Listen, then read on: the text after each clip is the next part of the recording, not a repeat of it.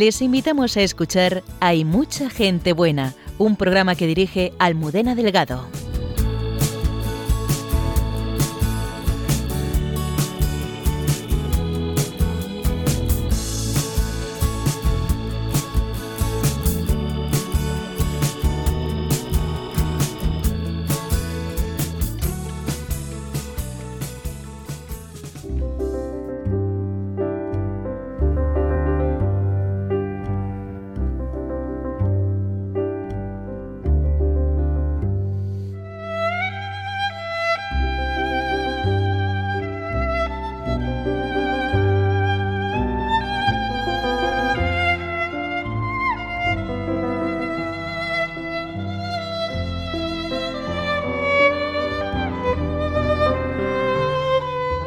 Buenas noches.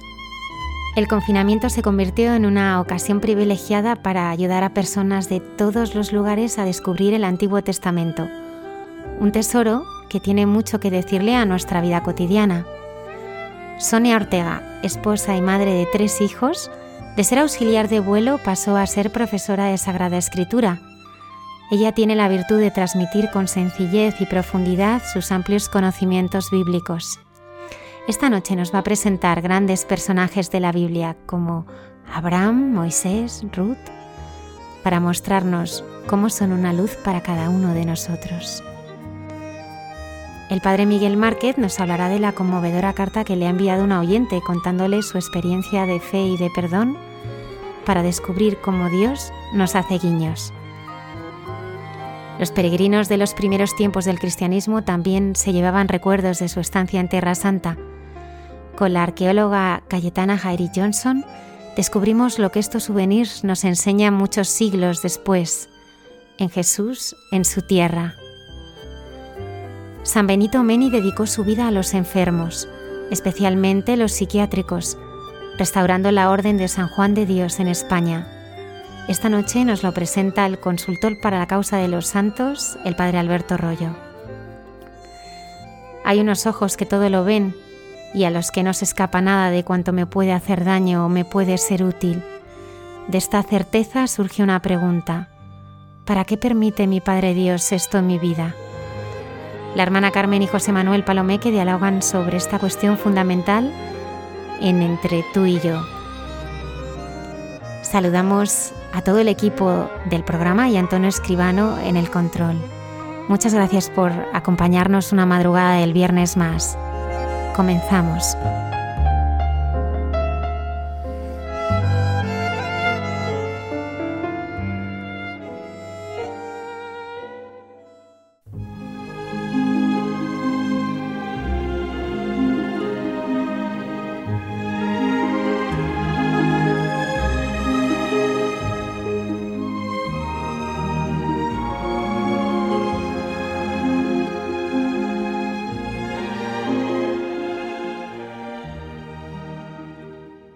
Esta noche tenemos con nosotros a Sonia Ortega Sandiogracias, madrileña, casada con Ángel y madre de tres hijos.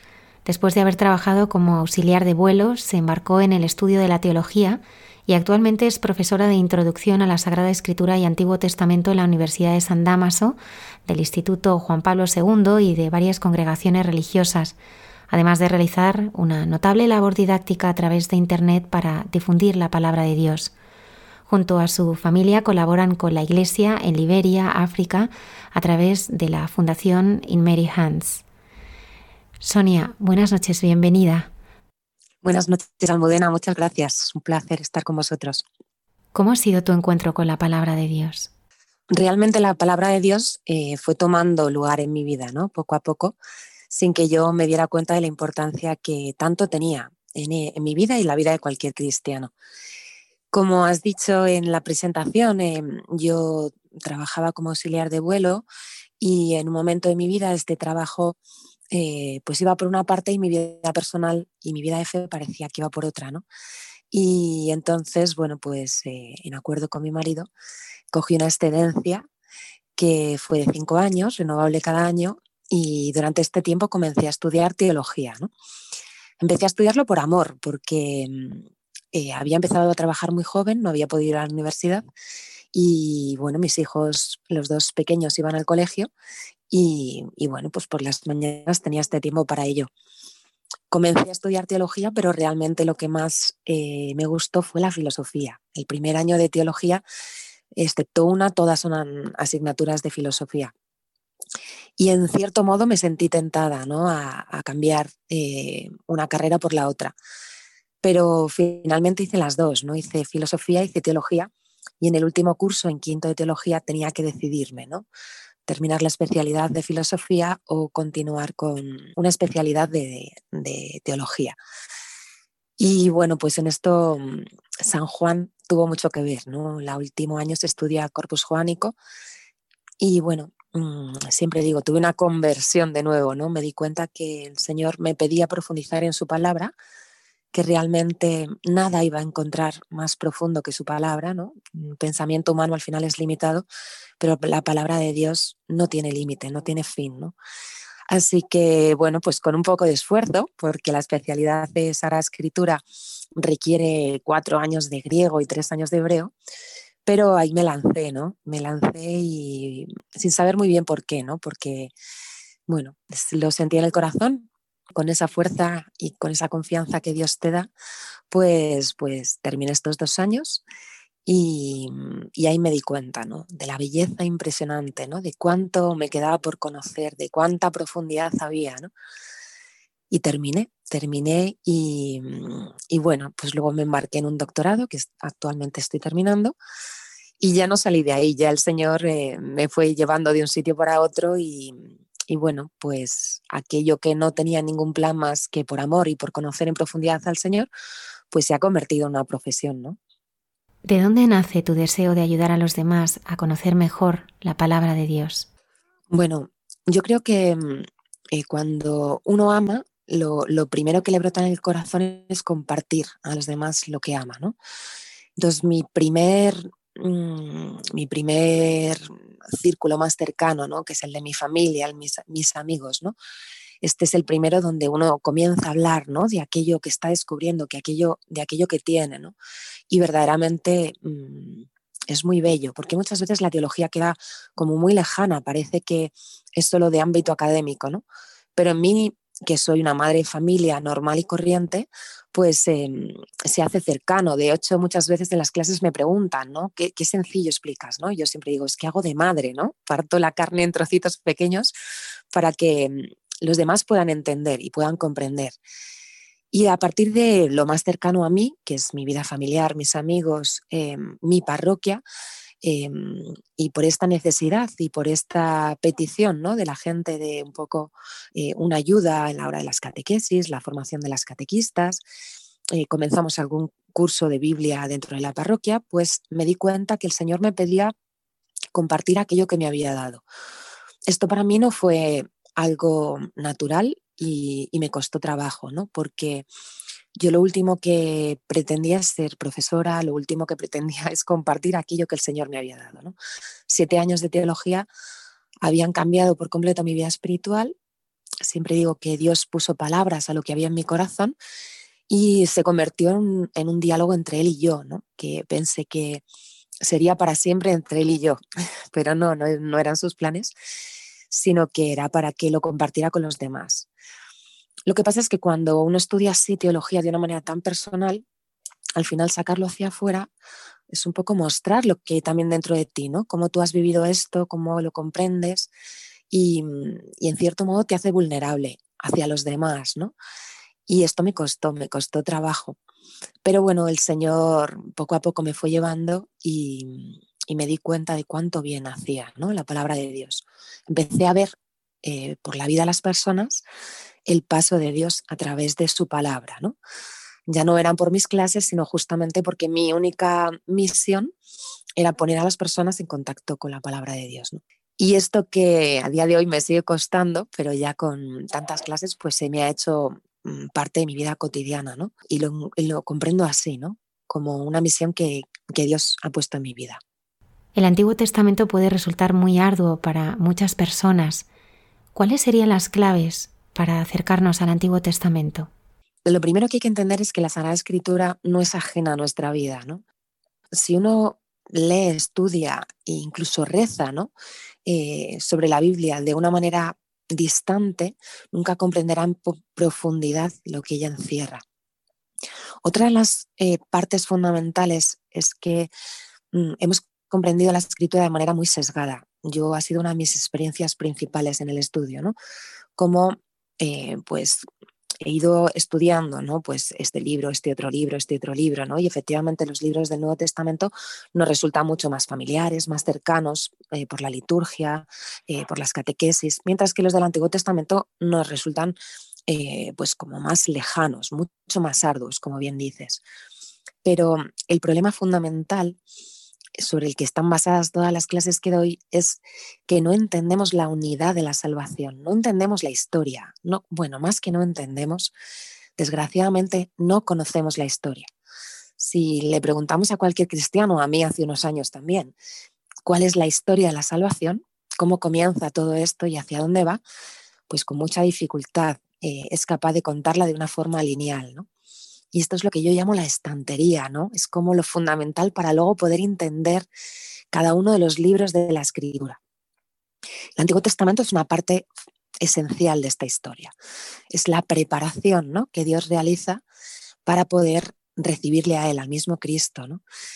Y que es paradigma de nuestra propia vida, porque siempre explico que nuestra vida es un Antiguo Testamento hasta que nos encontramos con Cristo. Nuestro corazón endurecido no consigue ¿no? dejar penetrar en él la palabra de Dios. ¿no? Es como cuando le hablamos a una persona atea sobre Dios. ¿no? Eh, podemos contarle las maravillas que Dios ha hecho en nuestra vida, dar testimonio, podemos hablarle de, innumerables ¿no? Eh, episodios, personajes santos, que la palabra eh, no consigue penetrar en su corazón, en tanto este corazón está cerrado. ¿no? Pues este era el corazón del hombre cuando rompió su relación con Dios, ¿no? Es la caída, ¿no? El pecado original. Todo el Antiguo Testamento es un intento de Dios por restablecer esta amistad con el hombre. Pero el hombre sigue teniendo el corazón cerrado, ¿no?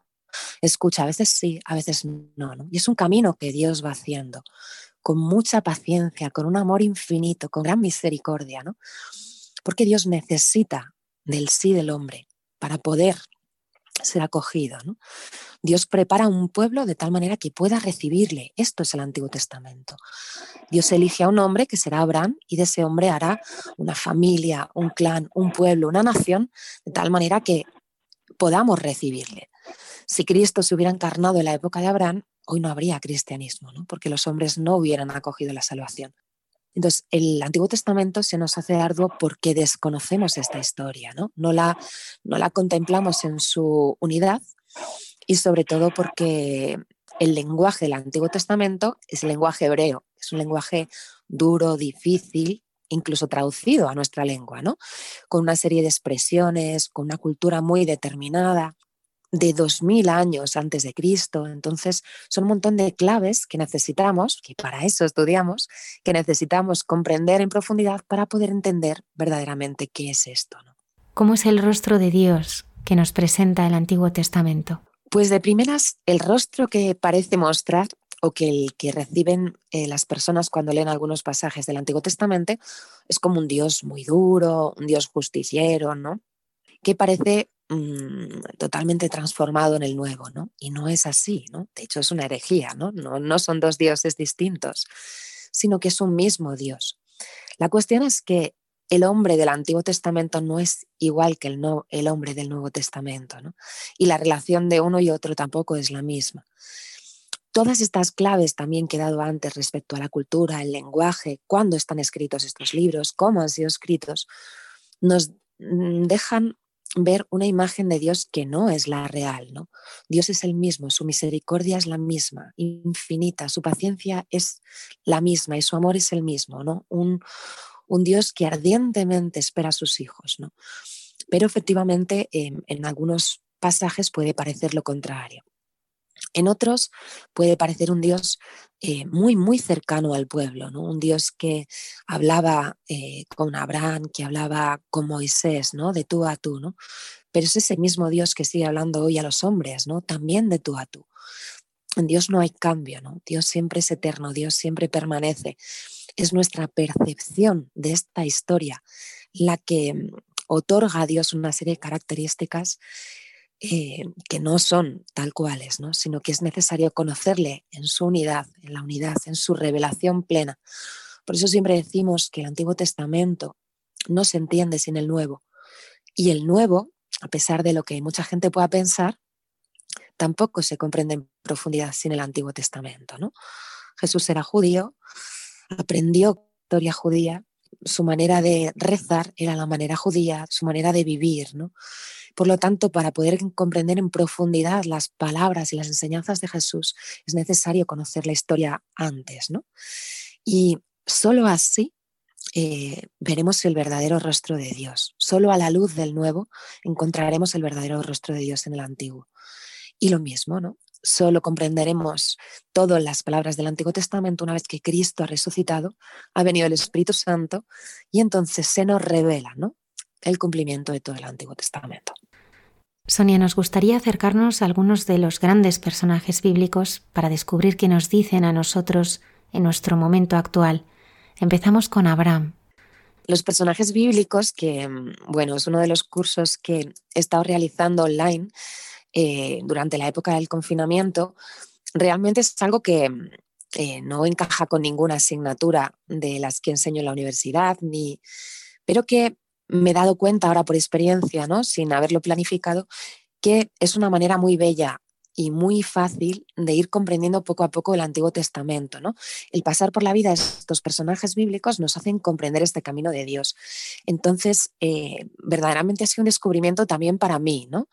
lo que surgió algo así como de forma espontánea, ¿no? Eh, para en un momento difícil eh, poder ayudar a la gente, pues eh, también fue un descubrimiento para mí. Entonces, en vez de enseñar el Antiguo Testamento de una forma así muy lineal o por libros, a través de los personajes bíblicos uno aprende mucho, ¿no? El primero efectivamente es Abraham. Abraham es el padre de la fe.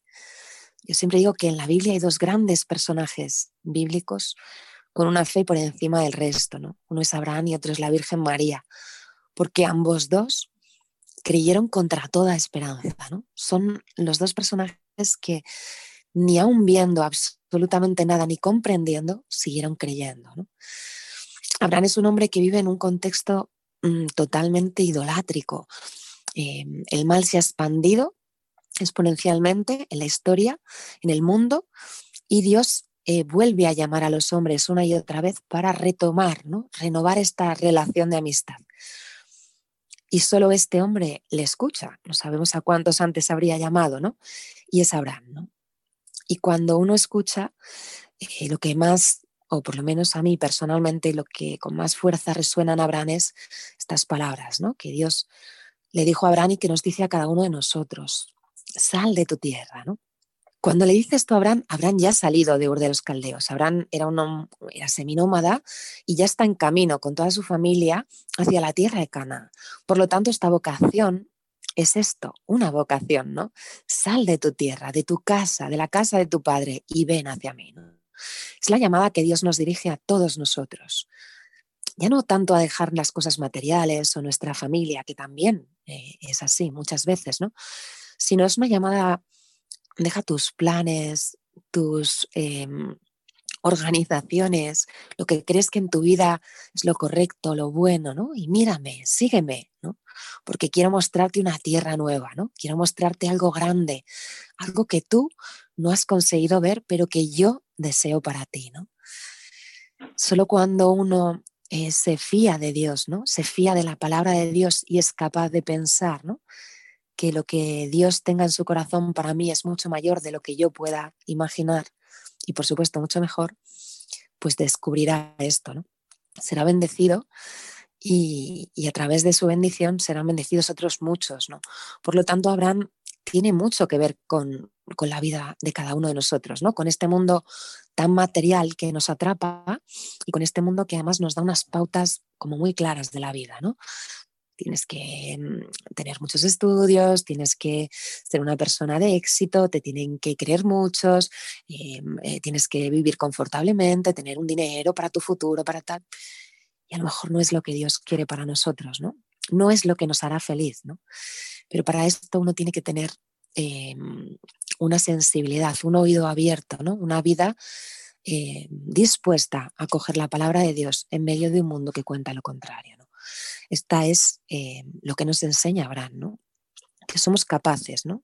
capaces de eso, incluso un hombre que vivía en el Antiguo Testamento y que por lo tanto eh, tenía el pecado original ¿no? y unas grandes dificultades para escuchar la palabra de Dios. ¿no? La historia de José, vendido por sus hermanos, es conmovedora. ¿Qué le dice José al hombre de hoy? Bueno, pues José es el último de los patriarcas, ¿no? Después de Abraham, Dios comienza este plan de salvación, esta pedagogía divina, donde Dios va haciendo de estos hombres, em, Abraham, Isaac, em, Jacob y sus, sus doce hijos, ¿no? Va, va trazando su plan de salvación y va haciendo crecer esta parte de la historia donde comienza otra vez Dios a relacionarse con los hombres. ¿no? En todos y cada uno de ellos vemos la pedagogía divina, ¿no? es decir, cómo Dios también va transformando sus vidas. Pero en José eh, vemos, una, vemos un personaje que nos fascina porque mm, sufre, ¿no? Es patriarca luminoso, ¿no? Era un hijo muy querido por, por Jacob, el hijo muy especial de su mujer amada, y, realmente era envidiado por todos los demás, ¿no? Pero él con esa inocencia contaba ¿no? sus sueños, lo que veía, ¿no? y sus hermanos le envidiaban. ¿no? La envidia en la historia de la salvación ha causado estragos ¿no? y sigue causando estragos. Entonces José en esa bondad eh, y esa inocencia es vendido por sus propios hermanos, por los que él más quería, y sufre todo tipo de desgracias, pero ante las desgracias, José se mantiene fiel, fiel a la tradición que ha recibido de su padre, de su familia, fiel a su fe en Dios. De hecho, eh, él vive en, la casa de Putifar, este egipcio que le compró, y su mujer se enamora de él y te, intenta acostarse con él y José eh, la rechaza, ¿no? La rechaza. Y es cuando vienen todos los males de José que acaba tantos años en la cárcel.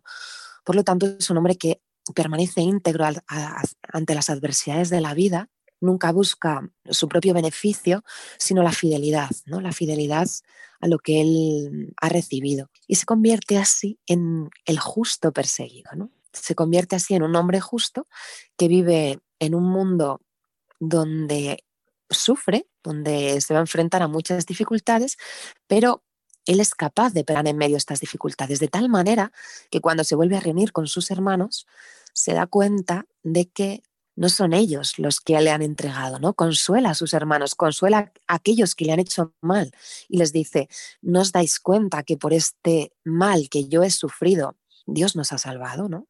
Es decir, este mal ha traído un bien mucho mayor. Creo que José nos enseña a comprender que mm, debemos aprender a sufrir, que el sufrimiento y las dificultades muchas veces, si no todas, son causa de un bien mayor. Son causa de un crecimiento dentro de nosotros que nos ayuda a subir un peldaño más en nuestra fe y nuestra confianza a Dios, que muchas veces le digo a los alumnos, ¿no? El mal, el, el mal cuando nos ataca directamente y somos capaces de combatir con la gracia de Dios siempre, ¿no?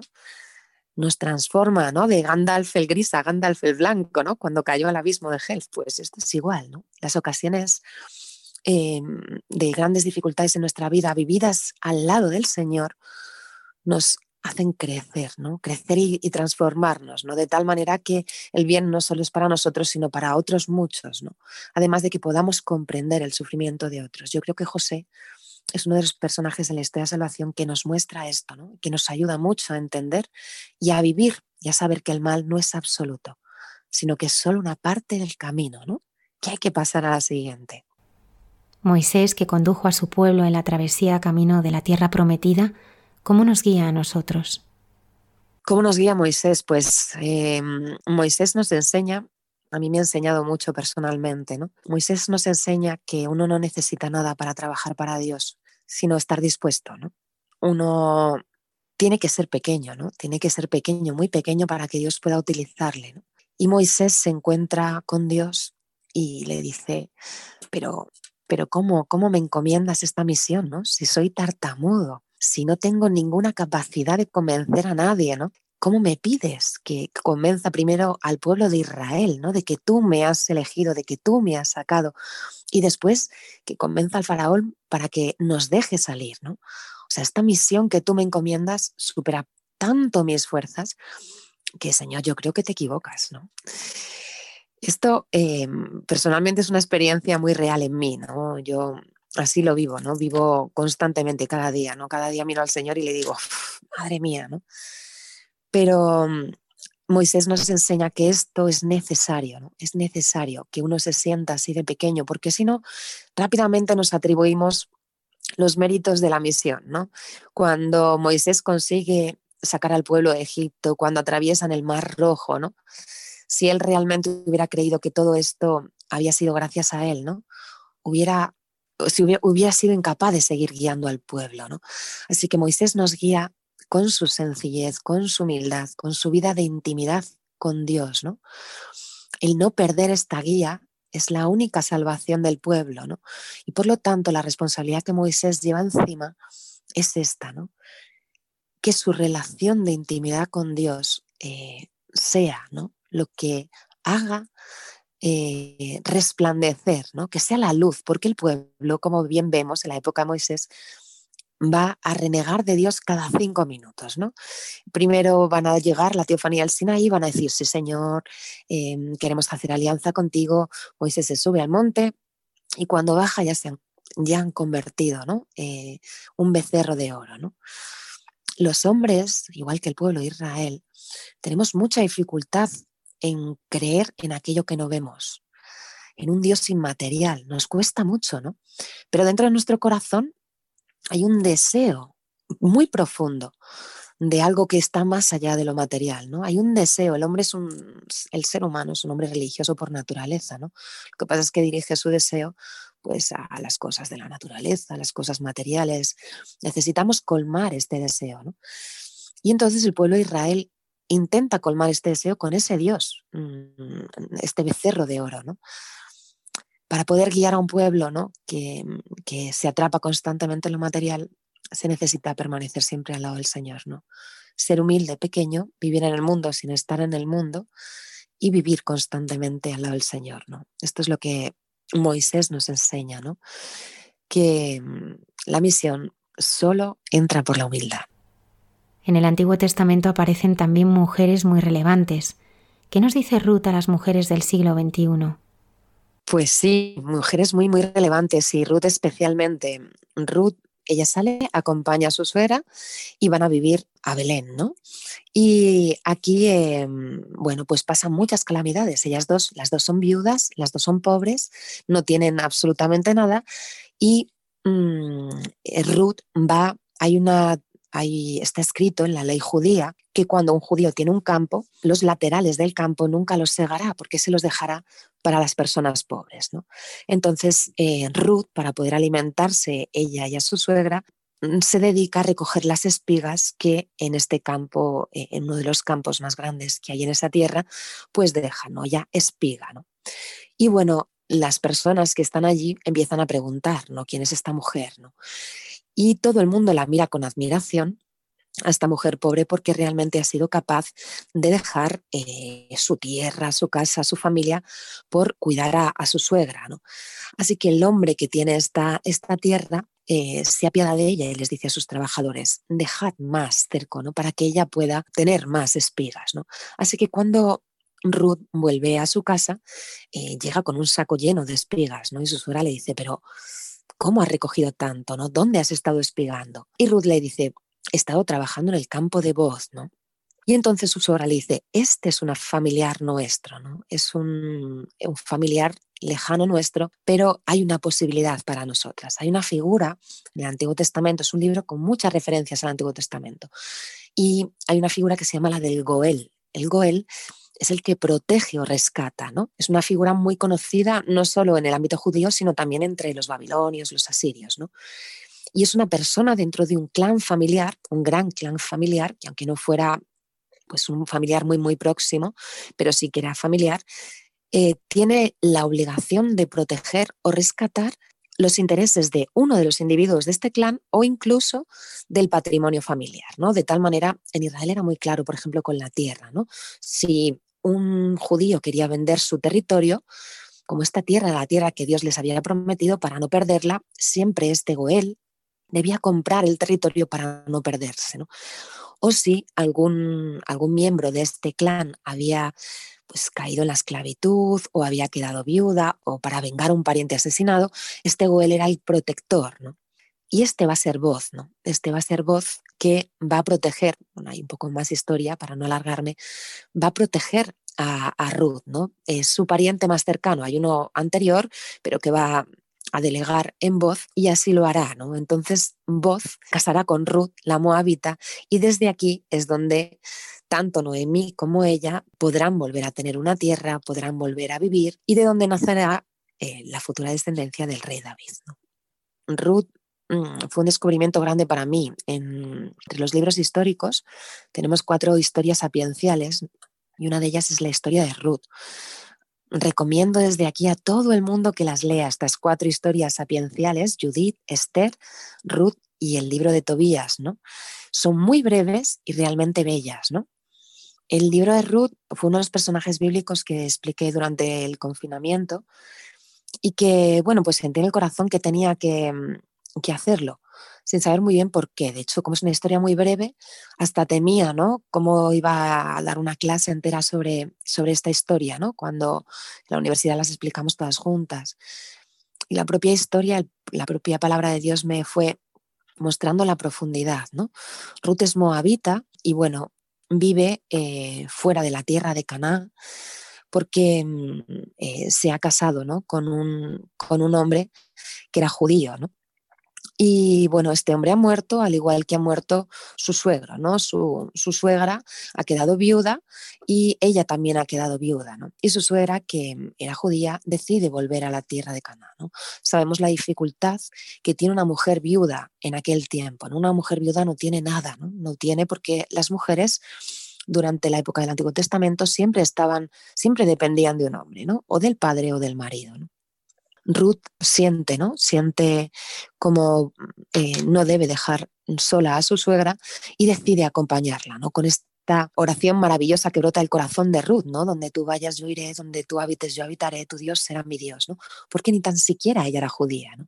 A partir de aquí, de esta fidelidad de Ruth y este, este no entender de Ruth y no abandonar a su suegra, le vendrán muchas bendiciones hasta el punto de que Ruth eh, de Ruth vendrá la descendencia del rey David, ¿no? De una mujer moabita pobre vendrá la descendencia del rey David. Ella es la bisabuela del rey David.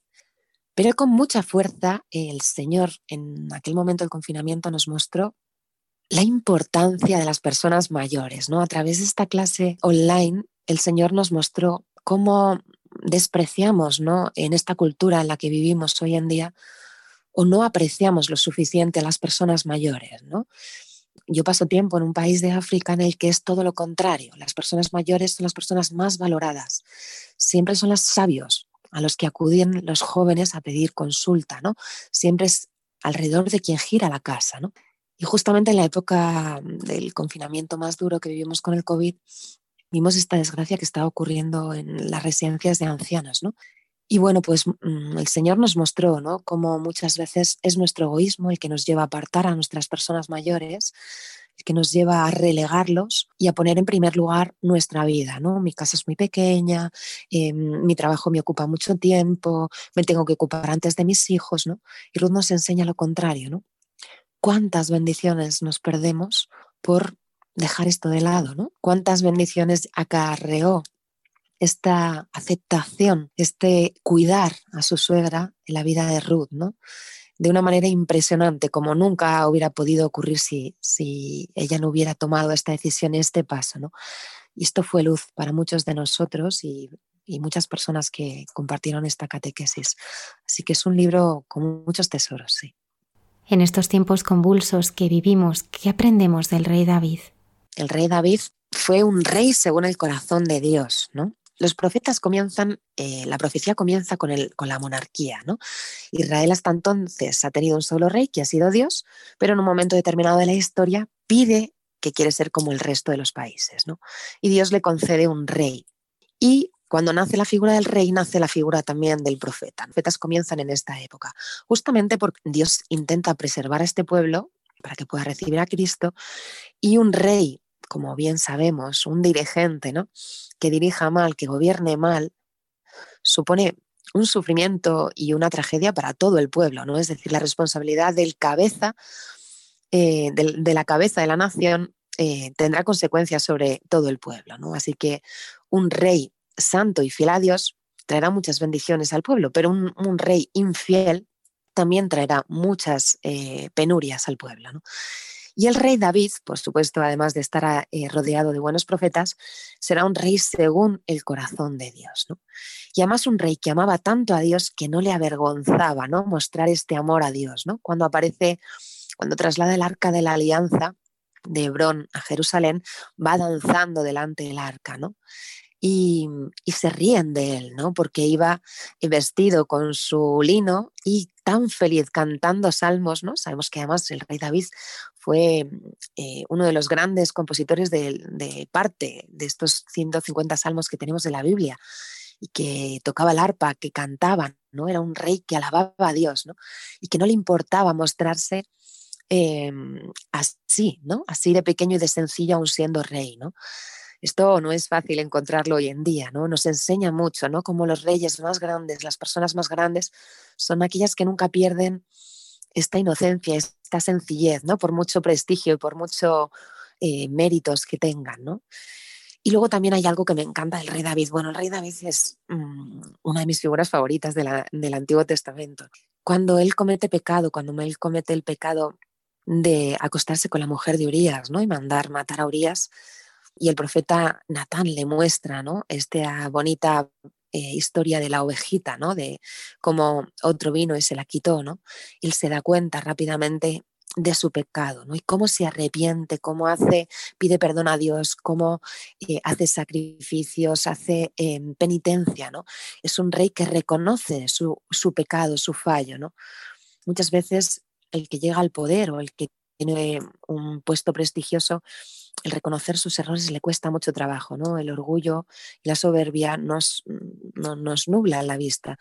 Y en, el rey David mm, creo que esto es muy bonito, es muy bonito y es un personaje que nos enseña esto con, con mucha grandeza. Salomón, el hijo del rey David, ¿qué nos descubre a cada uno de nosotros? Pues su hijo Salomón eh, conoció mm, el esplendor de Israel. La época de Salomón es el mayor esplendor del pueblo de Israel, hasta como no lo ha vuelto a tener nunca. ¿no? A partir de Salomón, son tres los grandes reyes de Israel.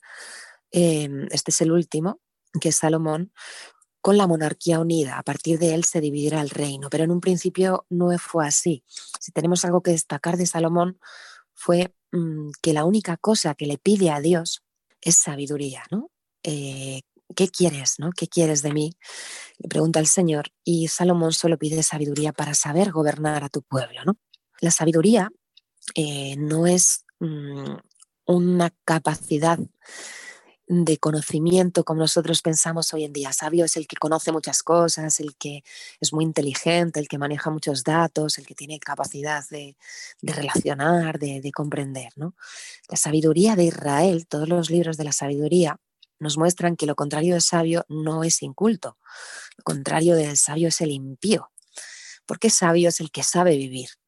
Sabio es el que conociendo la verdad de este mundo, es decir, la existencia de Dios, cómo ha sido creado el hombre, cuál es el origen de nuestra vida, cuál es el destino, con todos estos datos sabe vivir, sabe vivir de acuerdo a cómo Dios nos ha creado, ¿no? Y ese es el hombre sabio, y eso es lo que Dios eh, le enseña a Salomón, ¿no?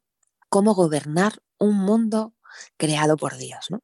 Eh, a menudo los hombres tratamos de gobernar o de reinar en un mundo eh, como si Dios no existiera, ¿no? como si Dios no hubiera creado las cosas y como si todo fuera material. Y esto nos lleva tantas veces al error, al error sobre decisiones en nuestra vida, al error sobre decisiones en los gobiernos, en los países, eh, en tantos sitios. ¿no?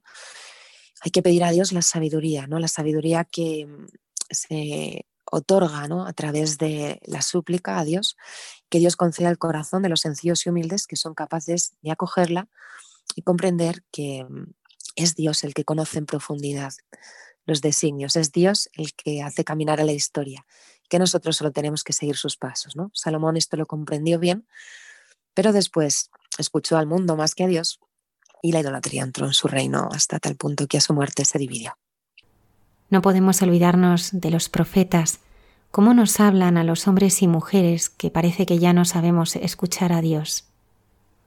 Uf, la palabra del profeta, la misión del profeta es una misión muy difícil, ¿no? Eh, prepárate para la prueba, ¿no? Más, más bien, ¿no? Porque el profeta eh, va a decir la verdad, va a proclamar la verdad justamente, como tú bien dices, cuando los hombres ya no estamos acostumbrados a escuchar a Dios, ¿no? Va a encarnar la palabra de Dios. Esto es lo bonito de los profetas. Los profetas son una prefiguración de la plenitud de la encarnación de la palabra que acontecerá con Cristo.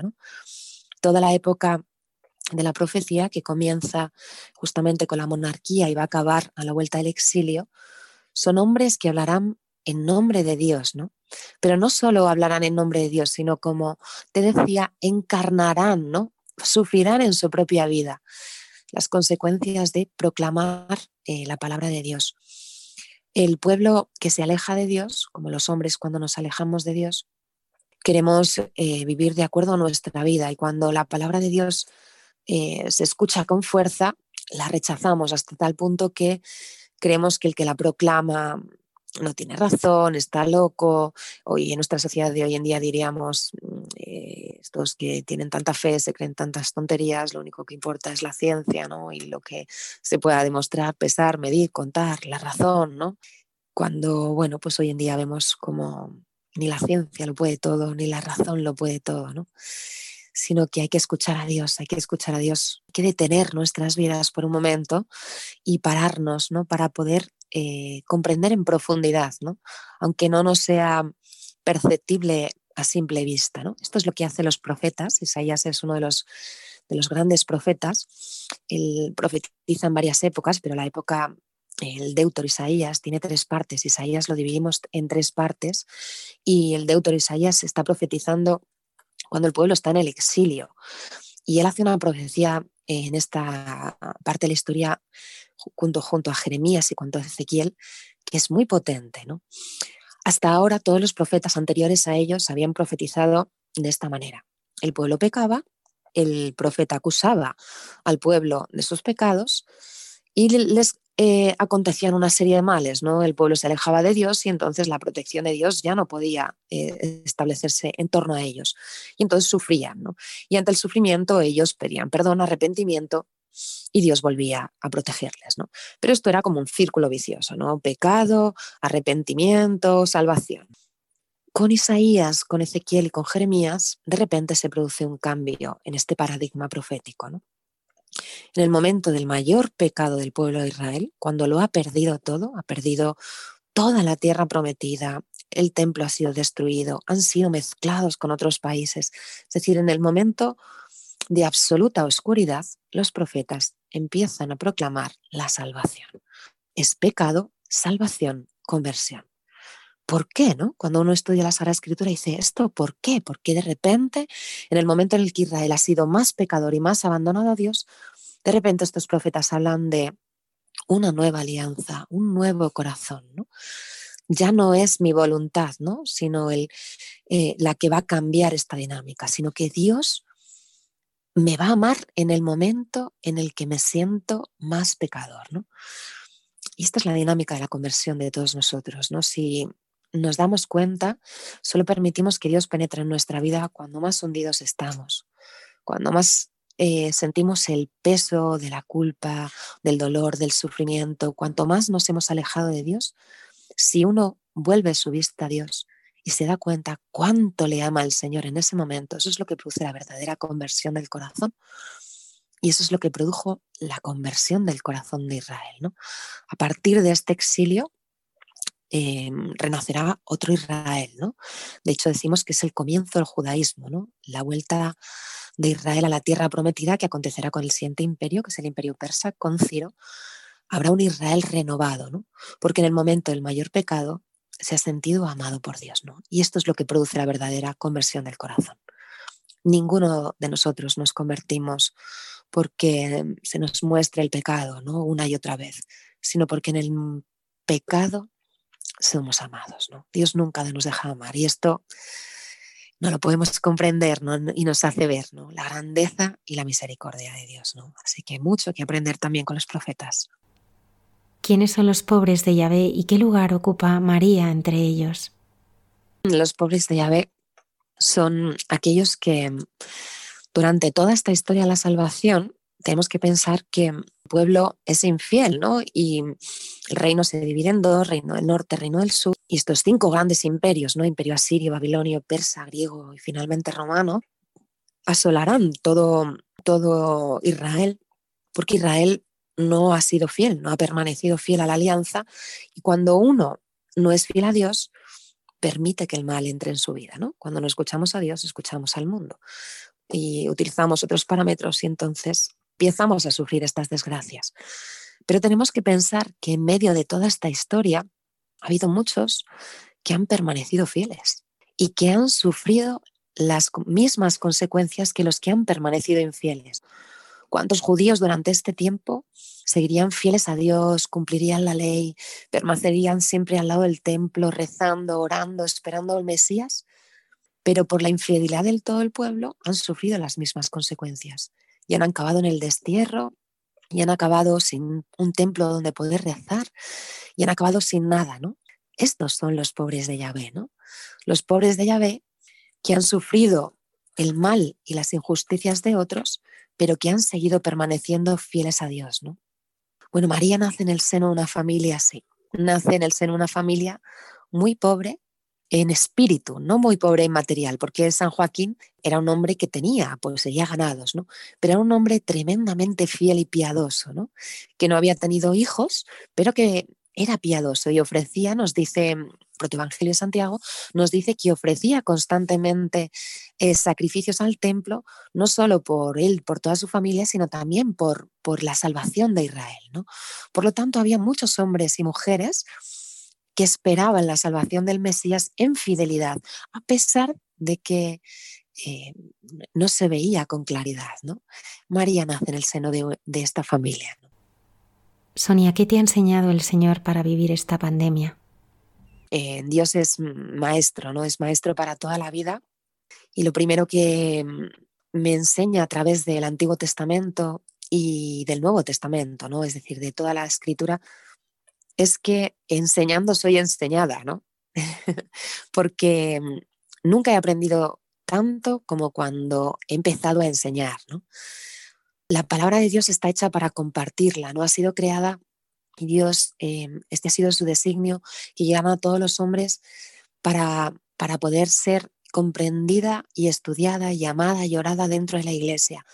En esta pandemia he tenido la oportunidad de compartir la palabra de Dios, de compartir eh, todo lo que Dios me había dado durante tantos años de estudio, con un grupo reducido de alumnos, de personas a lo mejor ya formadas, con unas bases teológicas, sino con todo el mundo, ¿no? con todo el mundo que se acercaba a través de, de la plataforma Zoom a esto, ¿no? Y además se em, trasladaban todo tipo de preguntas, ¿no? Había gente que mm, se conectaba desde Argentina, desde Uruguay, desde Paraguay, desde Venezuela, desde tantos países, ¿no? Con distintas vivencias de la fe, con distintas preguntas, y he aprendido cómo solo Dios tiene palabras de vida eterna, ¿no? Como en los momentos en los que parece que todo se desmorona, solo Dios tiene palabras de vida eterna y el corazón del hombre lo sabe el corazón del hombre que verdaderamente es capaz de preguntarse por algo más allá, ¿no? por las razones fundamentales de lo que vemos y vivimos, sabe que solo Dios tiene respuesta. ¿no? Y he experimentado esta sed de la palabra de Dios. ¿no? La he experimentado en mi vida y la he experimentado en la vida de los demás. Y me he dado cuenta cómo, cómo Dios da a beber, ¿no? Y da además a cada uno de nosotros lo que necesitamos beber, ¿no? Como la profundidad de la palabra de Dios abarca todo tipo de necesidades, ¿no? Solo puedo estar agradecida ¿no? de lo que Dios ha hecho y cómo la necesidad más imperiosa y más urgente que tiene la humanidad no es de cosas materiales, sino de verdad, de amor y de vida espiritual. ¿Cómo surge la relación de toda la familia con Liberia?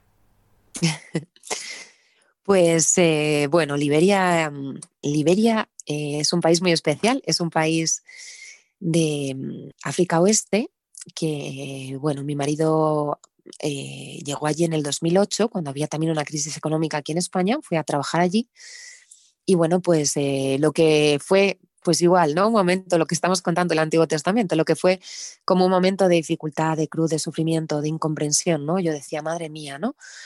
En estos momentos, ¿no? Justamente Maitri es nuestra tercera hija, es una niña adoptada de Calcuta, sordomuda, que vino eh, justamente seis meses antes de que Ángel se fuera a Liberia, ¿no? Así que me quedé yo aquí sola en España con los tres niños, Maitri va a un colegio especial, muy lejos de los de otros colegios, o sea, un momento de dificultad grande, ¿no? Pues Ángel va a Liberia y, y este, este acontecimiento en nuestras vidas que venía en forma de de separación, de distanciamiento, de sufrimiento, pues se convirtió vivido ¿no? con fe y al lado del Señor en un momento de gloria. ¿no? Los primeros años fueron duros, después em, Ángel empezó también a trabajar pues unos meses allí, unos meses aquí, y empezamos a compartir ¿no? parte de este tiempo con él allí en Liberia. ¿no? Y, y bueno, pues se convirtió en un país de liberación también para nosotros. Liberia se llama así porque mm, fue colonizado, no colonizado, porque es un país no colonizado, sino donde cuando se abolió la esclavitud en Estados Unidos, todos aquellos liberados fueron traídos desde Estados Unidos a Liberia. Así que Liberia mm, eh, enarbola esta, esta bandera de la libertad. Y nosotros ahí conocemos, conocimos ¿no? la verdadera libertad del espíritu, ¿no? Del hombre, ¿no? Una vida tan sencilla donde, bueno, pues cuando pasamos tiempo allí conocemos lo que es pues tener electricidad un día sí, cuatro no, que el agua se saca de un pozo y bombea con una bomba eléctrica cuando hay electricidad, eh, la, comida fundamental es el arroz, eh, no hay proteínas, pero es una vida tan intensamente bella, ¿no? Tan simple, ¿no?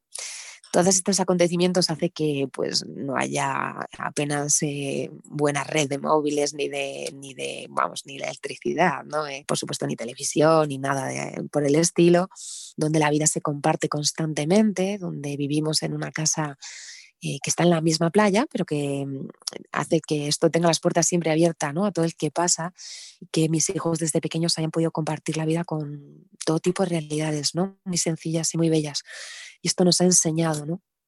a simplificar los problemas de la vida, a, mm, a, darnos cuenta de lo importante que cuando volvíamos aquí a España, pues cuánto el mundo nos engaña y nos confunde, ¿no? Cuánto el sentido de lo fundamental está en otro sitio, porque allí somos muy, muy felices, ¿no? Con todas estas dificultades, ninguna comodidad de las que tenemos aquí, somos muy, muy felices, ¿no? Y bueno, pues el Señor nos ha regalado una familia, ¿no? Nos ha regalado allí una familia, la Iglesia Católica es apenas un 10%, y allí vivimos muy unidos, ¿no? Y bueno, ya Ángel solo trabaja dos, tres meses allí y son los que vamos, ¿no? Ahora acabamos de volver de allí y bueno, pues es una, una bendición para nosotros, ¿no? ¿Qué es la Fundación Mary's Hands? Pues la fundación nace mucha gente, ¿no? Cuando empezamos a ir año tras año allí, nosotros empezamos a ayudar realmente a la gente que teníamos alrededor, ¿no? Eh, pues trabajadores de Ángel, familias muy pobres, em, las misiones de la caridad también tienen un papel fundamental en nuestra vida. Siempre hemos estado muy cercanos a ella y allí tiene una casa. Em, también un orfanato que tiene 50 niños, allí no hay adopción. Entonces, mis hijos han, han crecido con los niños de este orfanato, la comunidad cenáculo. Y entonces nuestra ayuda, bueno, pues se limitaba a, aquello que los amigos nos daban y nosotros llevábamos, ¿no? Pero la ayuda fue creciendo exponencialmente, ¿no? Y gracias a Dios.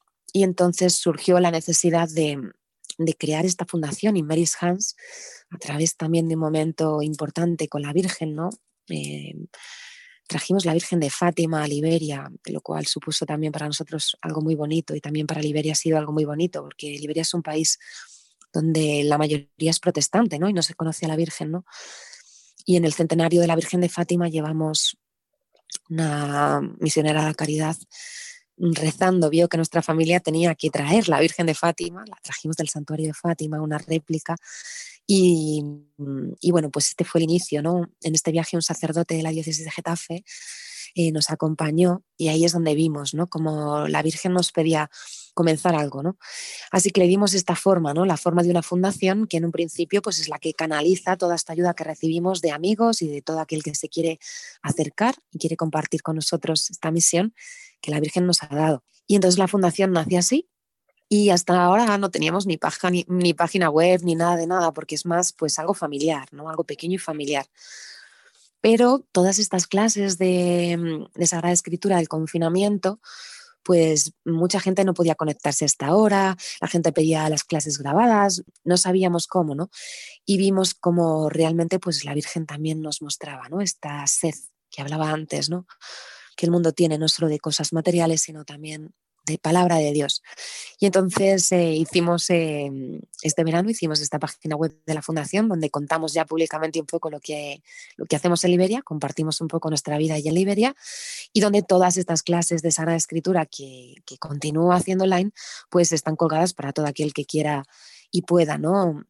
Eh, servirse de ellas para, para, lo que necesite, ¿no? En cualquier tiempo y en cualquier momento.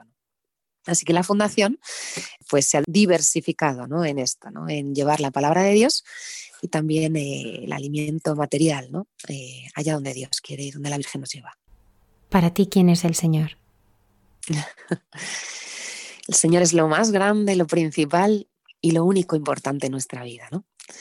Siempre mm, digo ¿no? que en este mundo todo desaparecerá, ¿no? Desaparecerá la belleza, desaparecerá la salud, desaparecerá nuestro trabajo, incluso desaparecerá nuestra familia, nuestros seres queridos, ¿no? Y solo una cosa permanecerá, ¿no? Que es Dios. Así que nuestra vida tiene que estar fundamentada solo en esto, ¿no? Esa es la vid, ¿no? Nosotros los sarmientos, todas las ramas de nuestra vida solo se nutren de una sola cosa, ¿no? Y es el Señor. Desde que Cristo es el centro de mi vida, el resto de mi vida eh, es alimentada, ¿no? Cuando Cristo deja de ser el centro de mi vida, ramas de mi vida se secan, ¿no? Así que sin Él nada es posible, ¿no? Nada es posible. Sonia Ortega Sandio, gracias. Muchas gracias por habernos acompañado esta noche en el programa. Nada, un placer. Eh, compartir la fe es eh, el regalo que se nos concede a todos los cristianos, ¿no? Abrir el corazón, compartir la fe en medio de un mundo donde no, no, siempre es fácil. Así que muchas gracias por esta oportunidad y que Dios bendiga vuestra misión.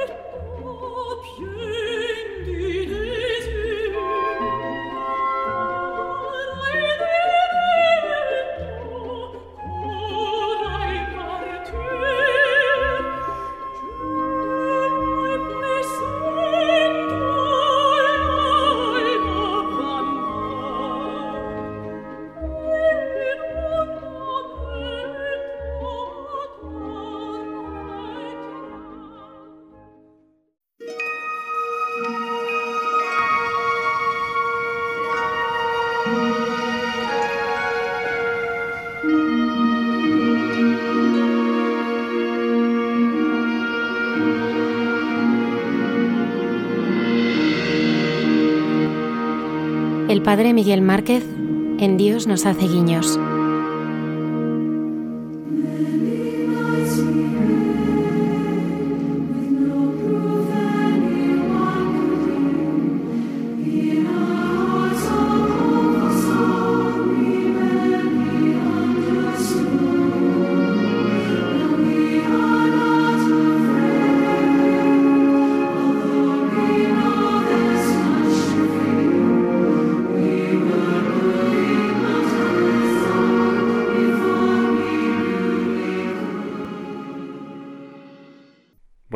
A todos los que escucháis ahora, en este momento. Quiero que este rato sea como un, un abrazo de oración, como un momento de acoger lo que pasa en nuestra vida ahora mismo, donde quiera que estéis y como estéis en este instante, un instante para para respirar agradecidamente, para encender como una vela en medio de situaciones de bloqueo, de imposibilidad, de cansancio, de agotamiento, de tantas realidades angustiosas, pues en lo que estéis viviendo en este momento, si vais de camino, si estáis en la cama y no podéis dormir, si tenéis una sensación interior de frustración o una sensación de impotencia o la sensación tan dura, tan difícil de llevar de esterilidad o de pensar que la vida no no vale nada. Ojalá esto que, que os voy a compartir sea como un beso, como un brindis, como una bendición. Siempre decimos que la bendición nace de la profunda verdad que hay en cada uno, en cada ser humano, sin hacer milagros, sin hacer nada extraordinario, sin, sin tener que compararse ni imitar a nadie, como nace y hace brotar la vida cuando una persona con sencillez, sin agobio por multiplicarse, sino siendo lo que es, es capaz de, de refrescar la vida de otros y de hacer el mejor de los milagros, que es el de posibilitar la vida con su propia pequeñez. Bueno, pues ojalá, ojalá yo consiga desagobiar mi propia vida, ojalá consigamos desagobiar nuestra vida y el paso sea el paso agradecido de quien no se centra o se ciega en sí mismo, sino que se ofrece. Quiero compartir con vosotros esta sensación que tengo de que en medio de los tiempos más difíciles y de más angustia y bloqueo, surgen también gestos y surge una creatividad increíble que no imaginábamos. Estamos viendo y asistiendo a tantas cosas que nos sorprendes de colaboración, de solidaridad, de inventar posibilidades, de abrir caminos en medio de nevadas terribles. Estamos viendo como en medio de pandemias y de situaciones que provocan tanta desolación, tanto miedo, tanta eh, angustia en tantas personas, hay gente que inventa posibilidades de acercarse al otro. Bueno, quiero quiero agradecer, quiero que esto sea como un agradecimiento por tanta gente que sin hacer ruido y sin aparecer, sin poner un vídeo en los medios, hace un gesto y sale de sí misma, de sí mismo, para provocar y para disparar vida a los demás sin hacer ruido. Hoy estoy recordando que hay gente que es capaz de, de violentar la apatía, de sacudir a la sociedad, de hacer lo que no está de moda y de enfrentar con su humildad y con su autenticidad y con su verdad, sin miedo a tropezar. Estaba pensando en una historia que os voy a contar que tiene que ver con un guiño auténtico, que no es ciencia ficción, porque esta semana una amiga me empezaba un WhatsApp diciendo un guiño de Dios, un regalito para ti. Bueno, me ha conmovido profundamente, porque es eh, una historia real, verdadera, y que sucede en nuestros días, que no es una película. A propósito, antes de contaros el guiño, estaba yo pensando en la gente que enfrenta con violencia esta situación en la que estamos y enfrenta a veces situaciones muy duras y las enfrenta también con, con gallardía, con originalidad, con eh, una actitud valiente, aunque tengan miedo y aunque se sientan pobres. Y no sé por qué eh, me venía a la mente dos momentos en que dos personajes uno real y otro de película, eh, se pelean o sacuden físicamente a otra persona y eso se convierte en un hecho decisivo porque lo hacen eh, y lo hacen no por odio ni por venganza, lo hacen para romper una cáscara. Eh, puede parecer un poco extraño lo que estoy diciendo, pero el otro día vi la película Un hombre tranquilo, que además se sitúa en Irlanda, y el personaje que es John Wayne, bien conocido, una película tan antigua, tan eh, interesante, cuando se pelea con el hermano de su mujer, es un momento decisivo porque se gana a su mujer y se gana a su hermano y se gana al pueblo, porque sale de su tranquilidad para enfrentar una situación y para decir una palabra. Y no es una pelea que provoque eh, odio ni que cree una situación de de mm, maltratar a la otra persona porque sí.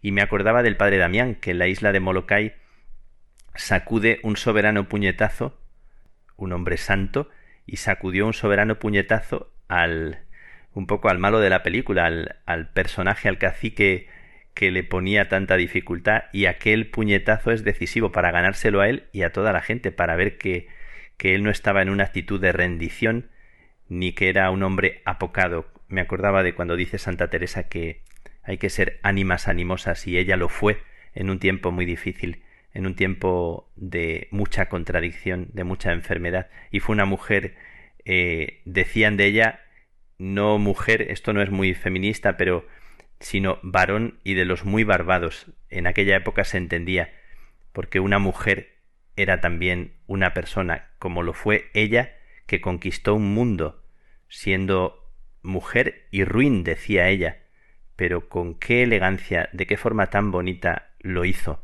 y fue un ánima animosa y arengaba a sus hijas a luchar, a pelear en la batalla, eh, siguiendo al capitán del amor.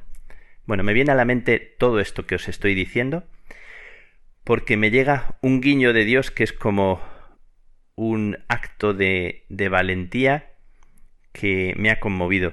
No me gusta leer, pero, pero os quiero leer el WhatsApp que me ha llegado en dos partes.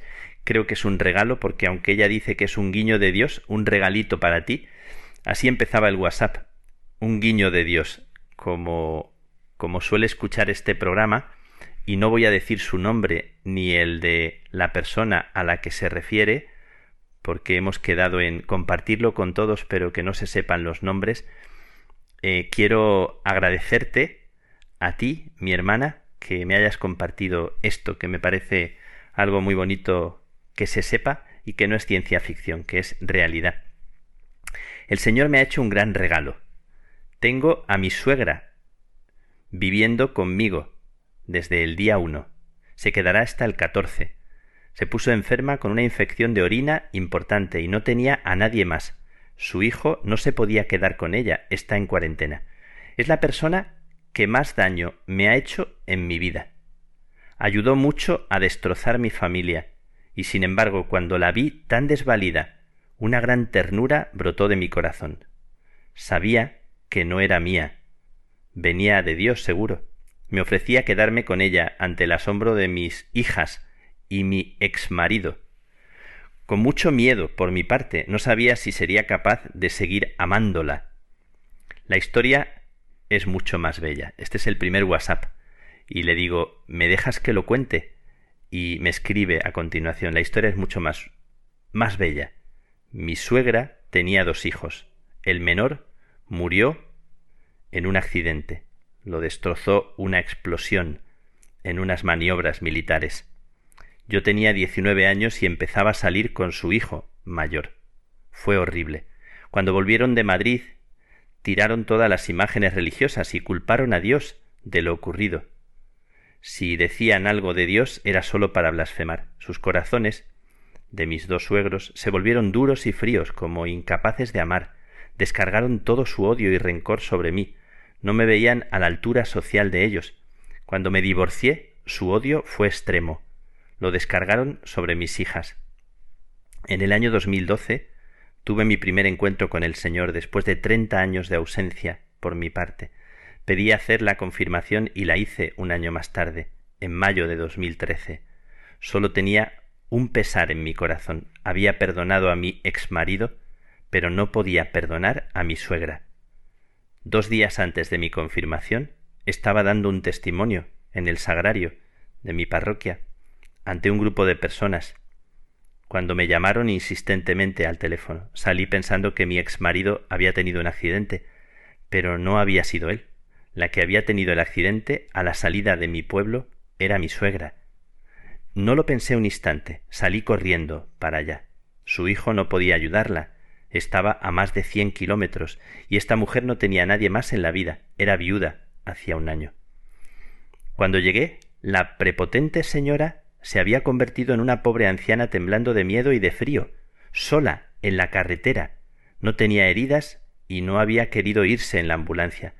La abrigué, la subí a mi coche y la llevé al hospital. Hacía un año que no la veía, desde mi divorcio. A las tres de la mañana, en urgencias en el hospital, me reía con Dios por su preciosa ocurrencia. No podía perdonar a esta mujer y me veía arropándola como si de mi madre se tratase. Y lo curioso es que lo hacía de corazón. La llevé a mi casa, le di mi ropa, la acosté en mi cama. No me lo podía creer. No olvidaré su mirada cuando al irse a la cama me dijo gracias. Después me encargué de su coche y del papeleo. Fui a mi confirmación muy feliz. Me había liberado del rencor que sentía hacia esa mujer. Sentí un amor inmenso en la ceremonia, era como si todo el mundo me amase muchísimo y yo deseaba abrazar a todos.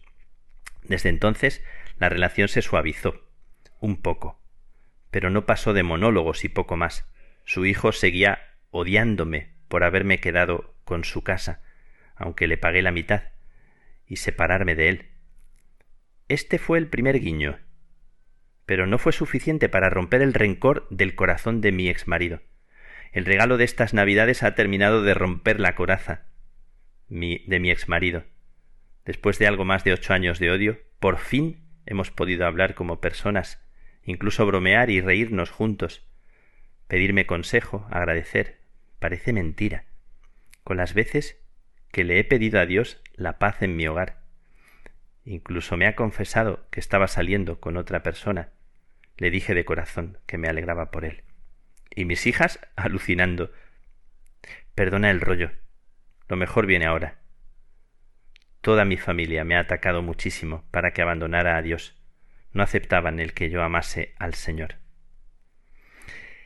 Y aquí continúa mi amiga diciendo que lo único que, que he querido con todo esto es mostrarles que soy muy feliz y de que Dios existe en mi vida. Este hecho ha servido para que ellos se cuestionen. También yo estoy alucinando, no me reconozco, no estoy fingiendo para nada. Estoy realmente muy, muy feliz. Un abrazo muy grande. Bueno, me he quedado muy sobrecogido de este hecho. Estamos justo en el día límite en el que ella cuidaba a su a su suegra. Estoy grabando justo en el día 14, aunque el programa saldrá en el día 16, la madrugada. Y estoy dando gracias a Dios porque hay gente que vive como en una violencia del cariño y de la misericordia y ofrece amor para, para cambiar esta historia nuestra que a veces parece que está tejida de venganzas. Recuerdo mucho aquella película del último samurái, cuando el jefe de los samuráis encarga a la mujer del asesinado, el protagonista es Tom Cruise, y mata al segundo de los samuráis y el jefe manda a la mujer del asesinado que cuide a Tom Cruise que está herido y que ha matado a su marido. Es conmovedor, como cuando él se da cuenta de que la que le está cuidando y curando es la mujer del hombre a, la que él asesinó. Es una película. Pero el otro día escuchamos un testimonio aquí en Radio María precioso de una madre de familia que nos ha conmovido a todos por su perdón, nos ha sobrecogido la capacidad y la belleza del ser humano. Eh, y ahora os he compartido este guiño de Dios de mi amiga, a la que agradezco de corazón, que nos está escuchando ahora y le pido a Dios que, que te bendiga, que te cuide a ti también, que te sostenga, que siga siendo milagro de vida en tu historia.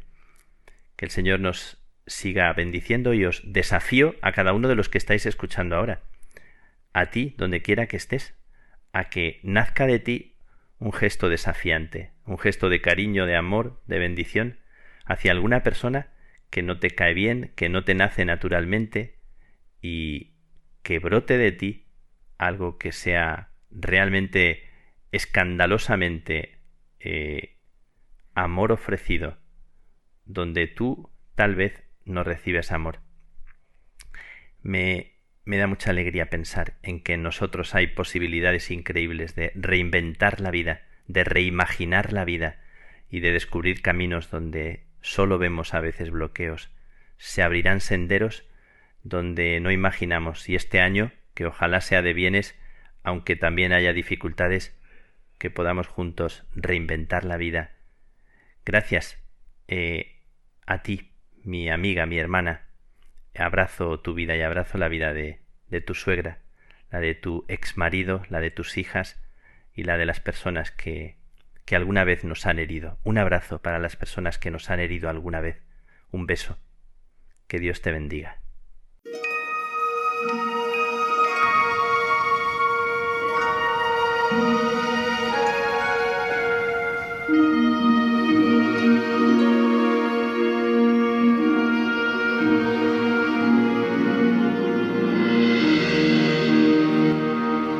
El padre Miguel Márquez en Dios nos hace guiños.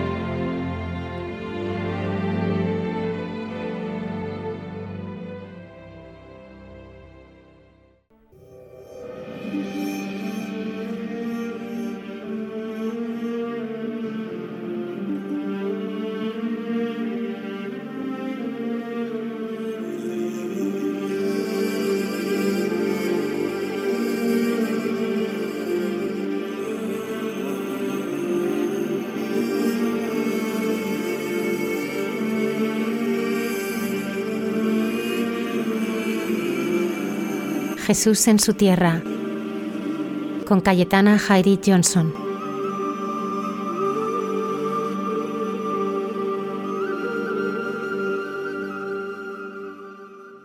Buenas noches de paz y bien, eh, queridos amigos de esta sección llamada Jesús en su tierra de Radio María. Y viviendo esta semana gélida eh, de nieves y de escenas espectaculares y también, ¿por qué no?, de mucho eh, chiste y humor circulando, eh, os voy a contar novedades eh, desde el punto de vista arqueológico que nos mantienen pues vivos el espíritu navideño y que desde luego pues es un eh, nos da una alegría especial a los que estamos trabajando este mundo de la arqueología del texto bíblico contextualizando no desde la historia la historia sagrada valga redundancia. Y os voy a comentar pues una importantísima novedad y sorpresa que ha sido presentado en el Museo de Israel hace una semana y es precisamente un souvenir de peregrino con una representación de la Natividad. Eh, en la antigüedad eh, y en diversos santuarios eh, siempre ha existido este concepto de souvenir, esta palabra, esta terminología tan moderna para nosotros, ha existido siempre el deseo de todos los eh, piadosos que viajaban a sus santuarios, sean de pues, eh, los próximos orientales, judaísmo, cristianismo o el islam incluso, también otros santuarios de ámbito grecorromano, otros santuarios en otros puntos, la India, por ejemplo, no pongo así pensando en sitios más próximos a nuestro entorno mediterráneo, siempre ha existido esa costumbre de llevarse algún recuerdo de este centro religioso al cual tú has podido acudir no sin un gran esfuerzo eh, económico y esfuerzo personal y de tiempo, ¿no? lo que suponía viajar en la antigüedad, a veces caminando todo el tiempo y si tenías algún mm, poder adquisitivo mayor, pues podías eh, tener un caballo o tener un carro sobre el que moverte. El caso es que eh, en todos los santuarios pues siempre se vendía algún recuerdo que eh, el peregrino, ese homo viator que va por esos caminos en busca de su Dios a través de estas huellas eh, terrenales, también quiere llevarse ese recuerdo personal del santuario que ha visitado. Y en el Museo de Israel, pues hay una sala enorme dedicado a este mundo cristiano, donde pues hay por ejemplo, pues una iglesita paleocristiana íntegra, desmontada, ¿no? De su lugar donde se encontró y trasladado al Museo de Israel para poder preservarlo. También alguna sinagoga judeocristiana. Hay diversos mosaicos también preciosísimos y sobre todo vitrinas específicas de estos souvenirs de peregrinos que es, eh, llamamos o son conocidos como eulogia. Entonces, esta colección de eulogia o este souvenir del peregrino eh, muestra ¿no? este deseo y esta voluntad coleccionista de llevarse ese recuerdo, en este caso de Tierra Santa. Eh, lo llamativo del hallazgo de este, de este souvenir con una escena de la Natividad es que no es frecuente, o por lo menos desde el punto de vista arqueológico no se ha podido preservar este tipo de artifacts o de objetos no arqueológicos, porque como son tan pequeñitos, pues es muy fácil que se pierda en el terreno o que eh, a la hora de excavar, pues uno no se da cuenta y va directamente al cubo de la basura, porque ya os digo, son objetos muy pequeñitos y a veces también ya tan desfigurados en la talla o en el dibujo que esté representando que se te pasa desapercibido. También lo habitual en Tierra Santa es encontrarse conjuntos de eulogia que estén más referidos a la pasión de nuestro Señor. Y para ello hay gran número de cruces, ¿no? Algunas eh, con un tratamiento pues más elaborado, más eh, precioso, con eh, piedras, con rubíes o con una, un diseño más elaborado, mm, porque precisamente lo habría encargado alguna persona con un, con un coste económico considerable, pero lo habitual es que se, encuentra, se encuentren crucecitas de peregrino muy simples, como si fueran alambres cruzados, que normalmente solía ser de hierro, y este tipo de cruces de peregrinación, pues eh, sí las hemos encontrado en el yacimiento donde estoy excavando en Jerusalén y eh, han aparecido pues en cantidades importantes eh, precisamente porque en, el, en, la calle que sube desde la piscina de Siloé y va en ascenso hacia el centro eh, sagrado de la ciudad, pues precisamente los peregrinos, eh, siguiendo la, la, la, lectura piadosa de lo que fue esa piscina de Siloé con el milagro de la sanación del ciego hecho por Jesús de Nazaret, pues iniciaba su entrada a Jerusalén en esta piscina probática y con toda facilidad eh, para el pobre peregrino pues eh, podía perder fácilmente estas crucecitas que habitualmente se llevaban colgados en una cuerda al cuello o en una cadenita si te lo podías permitir. Entonces de estas cruces de peregrino hemos encontrado unas cuantas ahí en Jerusalén junto con monedas que también no dejaba de llamarnos la atención como la gente de antaño también podía perder el dinero con muchísima facilidad. Y lo sorprendente de este de este recuerdo de peregrino con una escena de la Natividad es sumamente entrañable. Eh, según la curadora jefa del Museo de Israel que se encarga de estas vitrinas de eulogia, eh, una israelí y una judía de pro y además que trabajan maravillosamente bien el ambiente cristiano, pues explica en un vídeo que eh, es algo sumamente atractivo, sumamente llamativo, cuando la mayor parte de los souvenirs de peregrino pues están relacionados con la zona del Santo Sepulcro y la Pasión de Jesús. En cambio, el tener una escena, no este recuerdo de la Natividad de Belén, pues nos está dando una información valiosísima y sobre todo de qué se podía estar representando como escena de la Natividad. Y os describo lo que hay en esta monedita que contiene esta escena de la Natividad. Tenemos en el centro de la imagen, pues precisamente una mula y un buey, y entre los dos animalitos, pues hay un bebé Jesús Mm, envuelto ¿no? con sus eh, telas, con sus vendas, siguiendo un esquema también iconográfico que se verá de otros niños Jesús, otros bebés Jesús que aparecen en la iconografía medieval, donde está envuelto como si estuviera momificado, y esa era la forma de vendaje que se hacía precisamente en los niños, en los bebés eh, recién nacidos en el judaísmo, para que su cuerpo eh, pues se estirase porque se sabe que la posición fetal en el, en el vientre materno pues eh, podía dar algún tipo de deformación en los brazos, en las piernas o en la cabeza. Entonces cuando nacía un bebé se le envolvía en unas vendas específicas pues para que el cuerpo pues fuera estirando, ¿no? las piernecitas, los brazos y que la cabeza se mantuviese recta y sin ningún tipo de deformación y así pues el bebé pudiese tener un cuerpo normal sin ningún tipo de problemas físicos.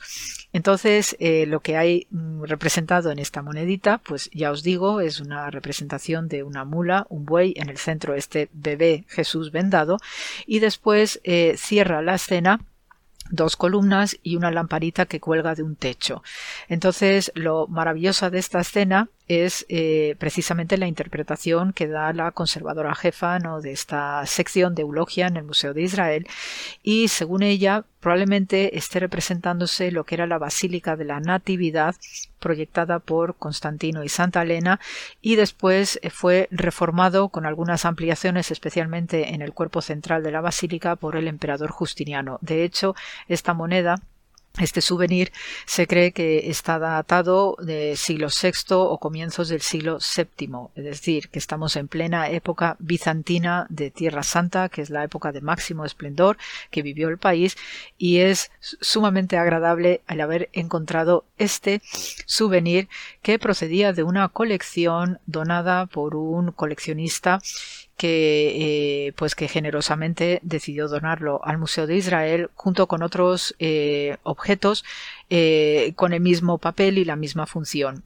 Y entonces ya cuando los expertos del Museo de Israel se pusieron a investigar cada una de las piezas, descubrieron esta escena de la Natividad que ya os digo que es única. Y sobre todo porque se intuye una representación eh, de lo que era la propia Basílica de la Natividad de entonces, eh, con lo cual pues obviamente nos enriquece muchísimo más y nos confirma cómo era el estilo arquitectónico bizantino de entonces. Eh, también es llamativo que no exista ninguna imagen de María o de José en esta escena de la Natividad, porque obviamente por razones eh, religiosas, pues hay una prioridad en lo que es el nacimiento mesiánico de Jesús de Nazaret y por tanto se quiere destacar ese hecho. Eh, parece ser, y también según la interpretación de esta curadora jefa del Museo de Israel, pues eh, ella está convencida y siguiendo el relato que de San Jerónimo, que estuvo viviendo precisamente en una de las cuevas de la Natividad de Belén, eh, cuenta cómo la matrona Paula, Santa Paula, pues viaja no a ver la cueva pesebre y hace una descripción de lo que eh, ella pues ve con los ojos del espíritu como una escena auténticamente teatral no de una imagen de lo que fue la natividad en la fecha que le correspondía nacer a Jesús. Entonces, ella, eh, la curadora jefa, liga el hallazgo de esta de este objeto y la representación iconográfica de, la, de, una escena de natividad con una probable representación dramatizada que existía en la cueva pesebre en aquel tiempo.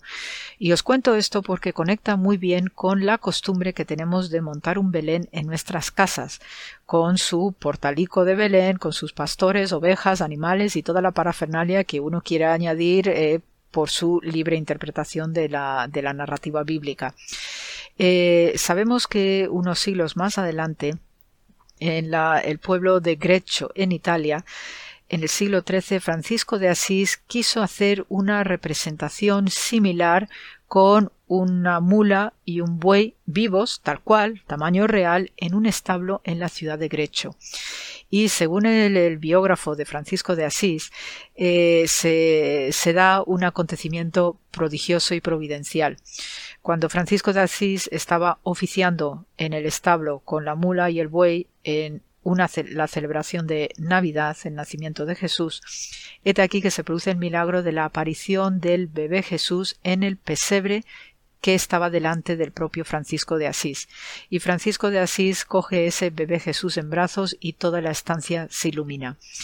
Obviamente el pueblo se quedó maravillado, según la típica expresión bíblica cuando sucede un, eh, un, hecho providencial y desde entonces eh, el, pueblo de Grecho presume de ser el origen de la costumbre de los belenes en nuestras casas y no es casualidad que este pueblo de Grecho esté hermanado con la ciudad de Belén en nuestro mundo actual.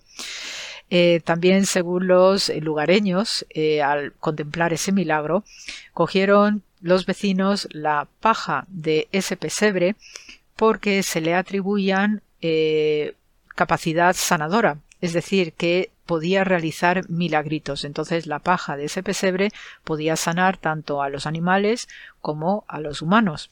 Entonces, ese acontecimiento pues hizo que la ciudad de Grecho pues se convirtiera también en un lugar de peregrinación para ver o para por lo menos mm, vivir un poquito no a nivel espiritual y de, cerca pues este milagro tan especial que vivió Francisco de Asís y que nos sirve de base para entender nuestra costumbre de los belenes. Eh, esta, esta ocurrencia tan prodigiosa en eh, o vivida por Francisco de Asís, desde luego conecta muy bien con este souvenir que ha sido presentado hace una semana en el Museo de Israel, con esta representación de la Natividad de Belén, con esta iconografía tan típica, tan especial y tan querida por todos nosotros cada año cuando viene la Navidad. Así que quería compartir con vosotros este hecho simpático, único y que está ahora expuesto en el Museo de Israel y que, bueno, espero tener ocasión este año de poder verlo en vivo y en directo y que me cuenten más cositas acerca de esta esta moneda tan especial, tan singular y tan única dentro de toda esta colección de eulogia que se consideran souvenirs de peregrino en Tierra Santa. Así que con este relato simpático y amable os mando mucho amor de paz y bien y abrigarse y con el ánimo bien alto que todo pasará y siempre con fe y el plan de Dios que sigue avanzando y nos sigue eh, protegiendo y cuidando a todos. Hasta la semana que viene y gracias por la escucha.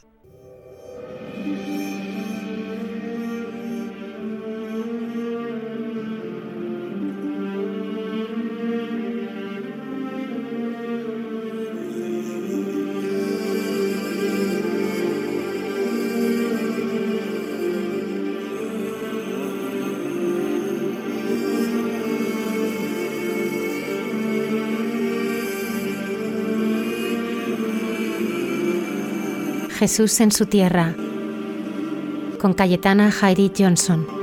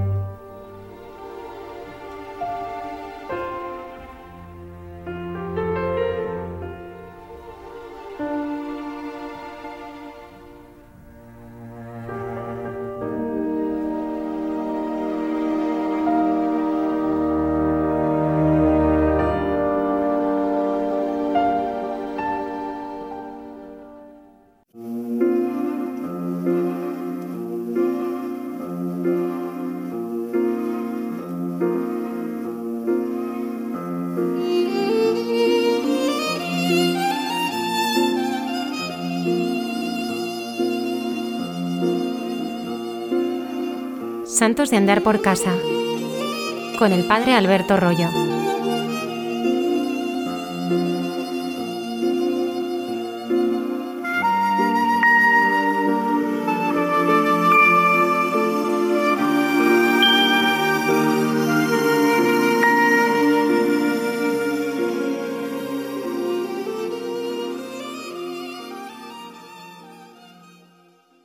Esta noche gélida del mes de enero, un saludo a todos los oyentes de Radio María.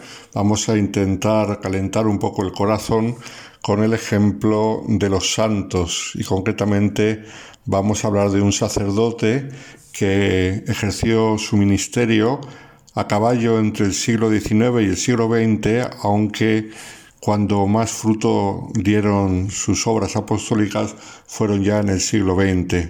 Sin embargo, había nacido a mediados del siglo XIX en Italia. Fue un italiano que vino a España y en España está enterrado, concretamente en Cienpozuelos, en nuestra diócesis de Getafe. El amor de Dios le trajo a estas tierras españolas, pero él venía del norte de Italia había nacido en Milán el 11 de marzo de 1841, como digo, en mitad del siglo XIX, que en nuestro país fue un siglo políticamente y socialmente de numerosas luces y sombras, por lo que respecta a la Iglesia y a la fe de los católicos, un siglo en el cual se alternaron periodos de benevolencia hacia la Iglesia con persecución y a veces persecución descarada y fuerte con supresión de órdenes religiosas y supresión de los votos y de los compromisos de los religiosos y expulsión de muchos.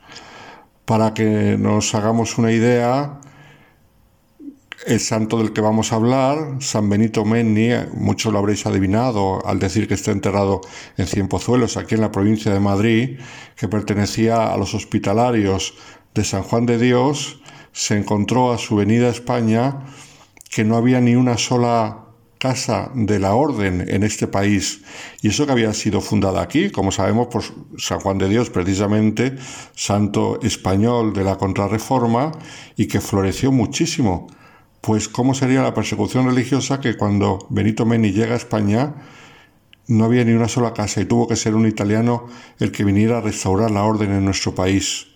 Su tarea y su entrega han hecho que sea llamado el heraldo de la misericordia y el profeta de la hospitalidad. Eh, qué hermosa presentación esta para San Benito Menni. Nacido, como decimos, en Milán en marzo de 1841, recibió el nombre compuesto de Ángel Hércules, y fue bautizado el mismo día del nacimiento. Aunque sus padres no lo sabían, ese nombre, que posteriormente abandonó al entrar en la vida religiosa, describiría realmente su personalidad. Hércules fue un hombre de un ardor incansable y a la vez ángel, un hombre de una grandísima paz. Era el quinto de quince hijos de una familia de condición desahogada y en aquella época también difícil para la iglesia italiana, era una familia que no estaba alejada de Dios. Tanto su padre Luis Menni como Luisa Figini apostaron siempre por cuidar la vida familiar, desarrollando un ambiente cálido y cercano y estimulando a sus hijos a progresar intelectualmente sin olvidar sus raíces cristianas y su relación con Dios. En el caso de Ángel Hércules, su personalidad le ayudará a encontrar su vocación, porque, como veremos después, en un momento determinado, la sensibilidad que tenía hacia los necesitados le llevará a pensar en dedicar la vida a los enfermos y a los más vulnerables.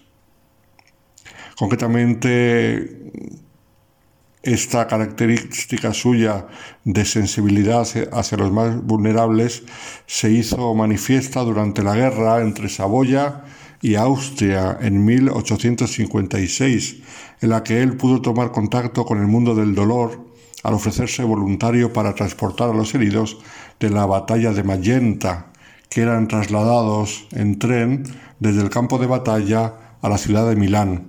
Su misión de camillero le hacía llevar a los heridos al hospital de Laracelli, regentado por los hermanos de San Juan de Dios, los que en Italia se llaman I Fate Bene Fratelli. El trato directo con los hermanos determinó para siempre su vida y marcará su itinerario espiritual, porque a partir de entonces se esforzó en crecer en eh, el trato con Dios, la vida mm, espiritual y discernir su vocación. Unos ejercicios espirituales en 1858 apuntalaron esa sensibilidad que tenía hacia los más necesitados y descubrió que era una auténtica vocación que el Señor le había dado, vocación de entrega, aunque necesitaba tiempo para madurar esa vocación tenía muchas posibilidades en la vida, era inteligente, tenía buena familia, tenía un buen futuro, entonces fue encomendándose a la oración asidua a la Virgen y pidiendo consejo a un ermitaño de Milán, mm, que fue el modo para poder discernir su vocación. Según él revelaría posteriormente, su vocación se debió precisamente a eso, a la oración asidua ante un cuadro de la Virgen en Milán. Esto dio sentido mariano a toda su entrega y a toda su vida religiosa hasta el final.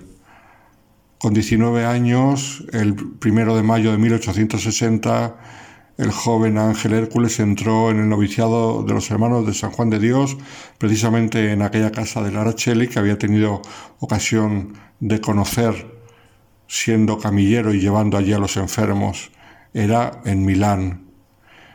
Vistió el hábito religioso y cambió su nombre por Benito.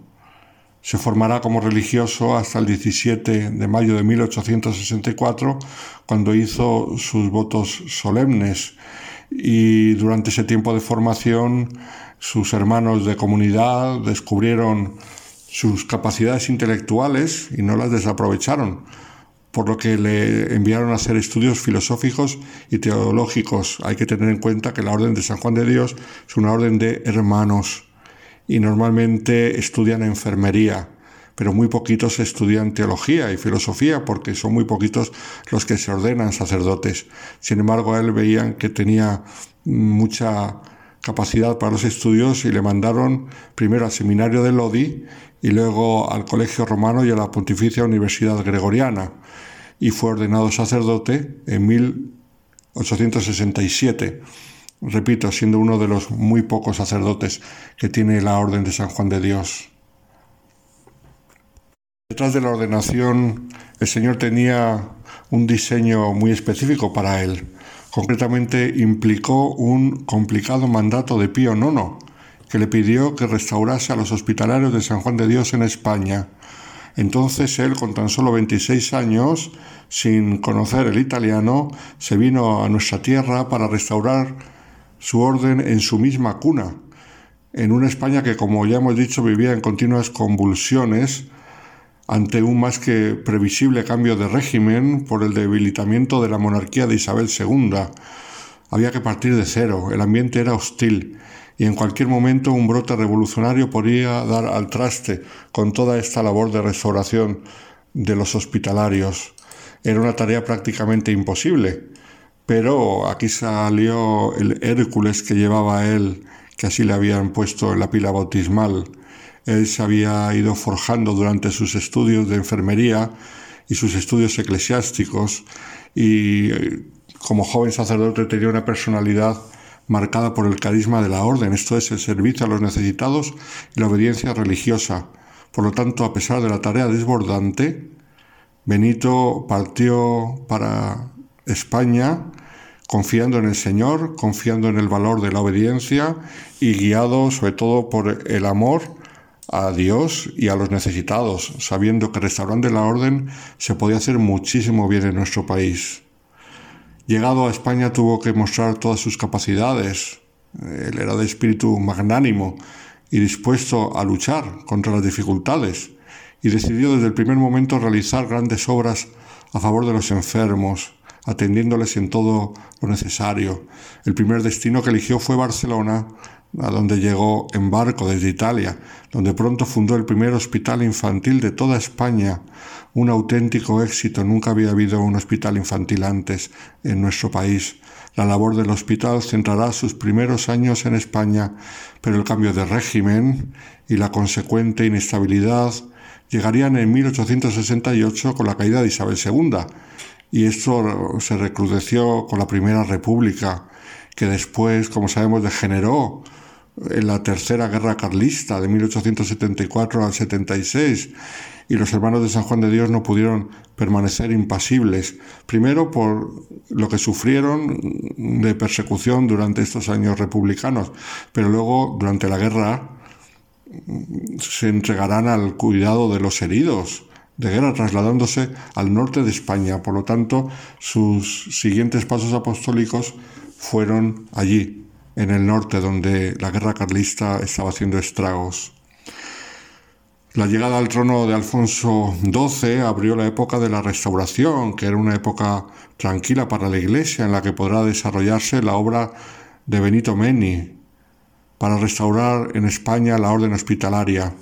El 23 de febrero de 1877 recibió permiso para fundar un hospital en Cienpozuelos, pueblo de Madrid, como sabemos, cercano a Aranjuez, con abundante agua, que era algo fundamental para un hospital en aquella época.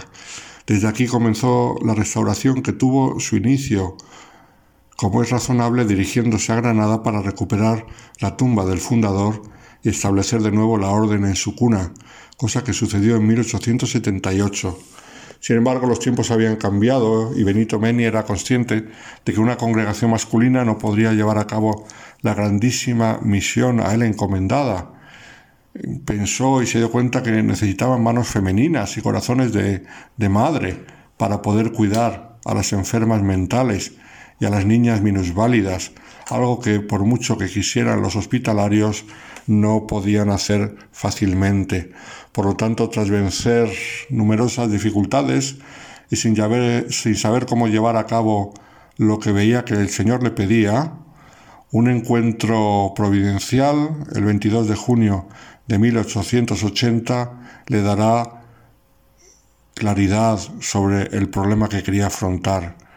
¿Cuál fue este encuentro? Fue que recibió en ese día en Cienpozuelos a dos mujeres de Granada, María Josefa Recio y María Angustias Jiménez, que tenían inquietudes de servir a los necesitados y a los pobres, que habían recibido mm, por tradición el carisma de San Juan de Dios, tan presente en la ciudad de Granada, y que querían hacer algo. Y con ellas, en 1881, fundará las Hermanas Hospitalarias del Sagrado Corazón de Jesús. El 31 de mayo de ese año entregó el hábito a las nuevas religiosas, estas dos fundadoras que habían ido a verle con su inquietud y otras ocho aspirantes más había surgido el carisma femenino de San Juan de Dios, que hasta entonces no había florecido en la iglesia. Y fue gracias a Benito Meni cómo surge este nuevo carisma que tanto bien hará en las décadas sucesivas. Precisamente los siguientes años serán los de la consolidación, a la vez de la nueva orden y de los hospitalarios en España. El 27 de septiembre de 1882 llegará la aprobación de las constituciones, de las hermanas hospitalarias y, por desgracia, el año siguiente llegará la primera dificultad, con la muerte de María Josefa Recia a causa de las lesiones que le produjo una enferma mental. Benito Meni perdió a su principal colaboradora, pero decidió seguir adelante. María Josefa Recio está en proceso de canonización, no solo como fundadora de las hospitalarias, sino por el testimonio maravilloso que en el poco tiempo que estuvo dio de amor a Dios y a los necesitados. Con el paso de los años, en 1892, León XIII aprobaría la congregación, elevándola a rango de Instituto de Derecho Pontificio y ahí seguirá creciendo poco a poco. A pesar de ser fundador de una nueva congregación, Benito Meni nunca había abandonado su misión como miembro de los hospitalarios y siguió trabajando por la consolidación en España de dicha orden y así en 1884 restaurará la provincia de España y fue designado provincial. De ahí extendió la orden a Portugal y a México y desempeñó una actividad frenética que fue una de sus características fundamentales. El Señor le dio esa fuerza y fue con la ayuda de Dios como pudo hacer tanto bien.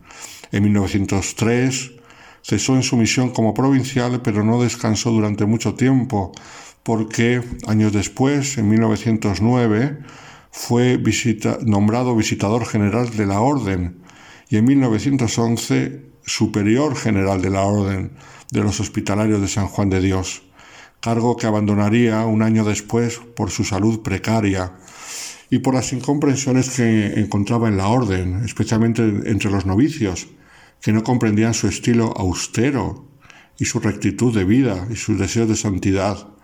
Durante su época como provincial, había fundado 22 casas entre hospitales, asilos y psiquiátricos.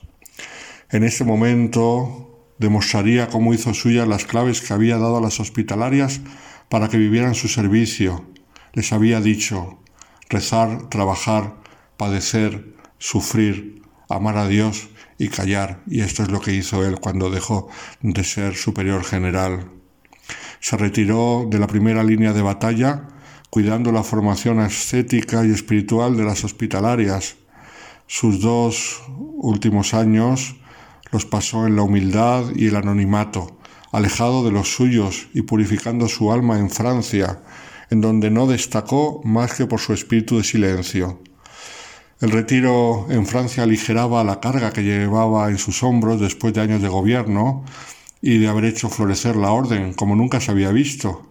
Recibió el título honorífico de prior general y comenzó la vida de retiro en París, pero la situación turbulenta en Portugal le impulsó a trasladarse allí para cuidar de las comunidades. Recibió poco después la requisitoria de sus superiores y con la humildad de un novicio volvió de nuevo a Francia, al retiro y al silencio, a la humildad. La salud de Benito Meni decayó rápidamente hasta entonces pero a partir de entonces más todavía. En 1913 sufrió un ataque que le dejó sin habla y casi sin movilidad. Cuando se repuso, volvió a su actividad, principalmente el cuidado epistolar de sus hijas, las hospitalarias, pero ya sus salidas eran escasas y pasaba el tiempo en oración, soportando el dolor. Sus superiores lo trasladarán a Dinan, una casa apartada de Francia, pero los hermanos de España sufrían por la situación del padre restaurador, apartado totalmente y casi confinado. Estaba claro que alejar a Meni de la vida de la congregación apresuraba su camino a la tumba. Él pedirá repetidas veces poder volver a Cienpozuelos para acabar allá, allí sus días, pero sus peticiones nunca fueron escuchadas por los superiores, los misterios de la vida religiosa. Dinán era un lugar de retiro cómodo y tranquilo, justo lo contrario de lo que pedía Benito Meni. Pronto llegó una parálisis que le impedía realizar ninguna actividad, salvo el tiempo que pasaba mirando fijamente una imagen del Sagrado Corazón de Jesús en el parque y el rezo torpe del rosario. Dinán fue el lugar de la muerte de Benito Meni el 21 de abril de 1914, entró en agonía y diez días después, el 24 del mismo mes, falleció. A su muerte se produjo una auténtica conmoción y comenzó una denodada lucha para que se consiguiera ejecutar su última voluntad, que era la de volver a Cienpozuelos, aunque fuera muerto. Tras vencer grandes dificultades en el seno de la orden, los hospitalarios españoles consiguieron traer a su querido padre restaurador. El cuerpo no pudo pasar la frontera hasta que fue embalsamado y los restos llegaron a Madrid el 5 de mayo de 1914. El recibimiento en Cienpozuelos estuvo cargado de honores y duelo y fue enterrado en la capilla de los hospitalarios hasta que en 1924 pasó a la capilla de la Casa de las Hospitalarias que él había fundado. Transcurrida la guerra civil en la que morirían muchos de sus hijos e hijas hospitalarios, comenzaría el proceso de beatificación que se extendió hasta 1985, cuando fue proclamado beato y en 1999 fue canonizado. Es importante recordar lo que dijo Juan Pablo II en la ceremonia de canonización. Dijo así, su espiritualidad surge de la propia experiencia del amor que Dios le tiene. Gran devoto del corazón de Jesús, Rey de los cielos y tierra, y de la Virgen María, encuentra en ellos la fuerza para su dedicación caritativa a los demás, sobre todo a los que sufren, ancianos, niños, poliomelíticos, enfermos mentales. Su servicio a la orden y a la sociedad lo realizó con humildad desde la hospitalidad, con una integridad intachable que lo convierte en modelo para muchos. Modelo de caridad, modelo de obediencia y modelo de humildad. San Benito Meni, un gran ejemplo de sacerdote y un gran ejemplo también para todos. Muy buenas noches a todos los oyentes de Radio María.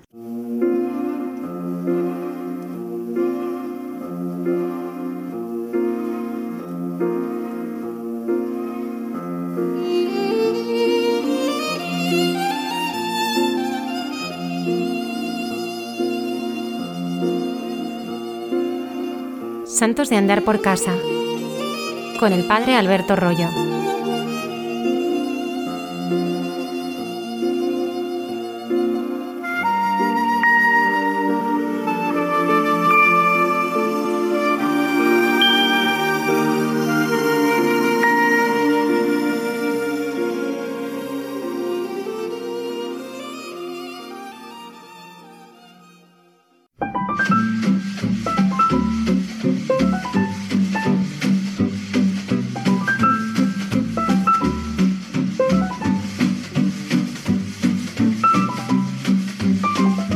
Entre tú y yo, con la hermana Carmen Pérez y José Manuel Palomeque. Buenas noches, queridos radioyentes. Pues una semana más estamos en estos momentos que José Manuel y yo nos llamamos de intimidad, es entre tú y yo, y que compartimos tan a gusto con ustedes. Hoy va a ser una pregunta que les hacemos desde el principio y que cada uno lo puede pensar. ¿Para qué permite Dios esto en mi vida? Tú, José Manuel, sabes lo que me gusta a mí, Chesterton y Lewis, el autor de las crónicas de, Narnia. Bueno, yo creo que los radioyentes que oigan mucho Radio María también lo conocen porque los cito mucho, me encantan. Pues es que me encontré con unas frases de Lewis que me gustaron muchísimo en mero cristianismo se contempla con vital asombro religioso la maravilla del hecho de que Dios se haya hecho hombre. Y tiene un libro, no sé si lo hemos comentado, cautivado por la alegría, en el que cuenta su conversión del ateísmo al cristianismo. Y dice que su historia concierne a otros o a él solo dependiendo del grado en el que hayan experimentado lo que él llama alegría. Es que fíjate que esto, esto de la alegría no es lo mismo un corazón alegre que un corazón divertido. Y es que es muy importante en toda la obra de Lewis lo que él entiende por alegría. Exacto, José Manuel. Eso es lo que quería transmitir. Esa alegría, esa, que no es lo mismo que diversión. No es Jesús la alegría, el camino, la verdad y la vida? Esto es lo que le llevó a exclamar, ¿qué dices? ¿Tú también? Siempre me creí que solo me pasaba a mí. Esta alegría le lleva a vivir, sentir, comunicar en sus obras que el Hijo de Dios se hizo hombre para permitir a los hombres llegar a ser hijos de Dios. Es la certeza que tú y yo hemos comentado. Mm. ¿Qué importancia tiene, Carmen, volviendo un poco al, tema, eh, digamos, que has presentado, ¿no? El para qué en nuestra vida, ¿verdad? Es que en nuestra vida diaria hacemos realidad lo que no puede ser una teoría para nosotros y que se nos dice en el catecismo de la Iglesia Católica. El verbo se encarnó para hacernos partícipes de la naturaleza divina, porque tal es la razón por la que el verbo se hizo hombre, el Hijo de Dios, Hijo del hombre, para que el hombre, al entrar en comunión con el verbo y al recibir así la filiación divina, se convirtiera en hijo de Dios. Esto lo dice así San Ireneo, pero es que San Atanasio también dice una cosa muy fuerte, porque el Hijo de Dios se hizo hombre para hacernos Dios. Y este es el para qué más importante para nosotros. Y a su luz tenemos que iluminar todos los demás. ¿Para qué permite Dios esto en mi vida? Sí, sí. Dios, el creador, el amor, la alegría, la verdad, la belleza, la vida, estemos en los momentos que estemos y pasemos lo que pasemos, se hizo hombre para que lleguemos a ser hijos suyos. ¿Cómo no vivir desde la finalidad de lo que realmente es nuestra vida? Mira, creo que te lo he comentado varias veces. Un sacerdote, al confesarme, me hizo sentir lo diferente que es preguntarse muy frecuentemente en nuestra vida, esto, ¿por qué? A sentirse ante la mirada providente de Dios y preguntarse, ¿para qué permite Dios esto en mi vida? Recuerdo, aunque en otros contextos muy diferentes, la experiencia de un chico andaluz de 18 años, bueno, ahora ya tiene algunos años más, porque era en el hospital de parapléjicos, pero que le ha servido mucho esa experiencia. Y eso, decía el ¿para qué?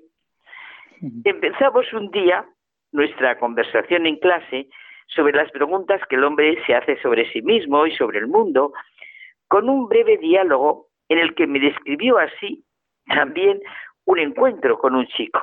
Y le saludé a un chaval que iba con un cochazo, de esos que miras sin querer. Vaya coche que llevas. Vaya, vaya. ¿Y qué haces? Pues ya lo ves, tío, haciéndome un porro. ¿Y eso para qué? ¿Tú sabes lo guapo que está llevar un cochazo así y fumarte un porro? Tío, qué lástima. Te estás echando a perder. Claro que sí. ¿Eso para qué? Era muy de Pascual preguntarse todo. Es que, decía él, yo me he puesto frente a mí mismo, aquí en mi silla de ruedas. Las horas largas que paso tanto de día como de noche, uy, ahora veo que se aprende siempre. He dejado de ser un crío chulo, porque es verdad, ¿eh? Yo era un chulito. Cuando te parece que estás en órbita, pues ala, allá vas.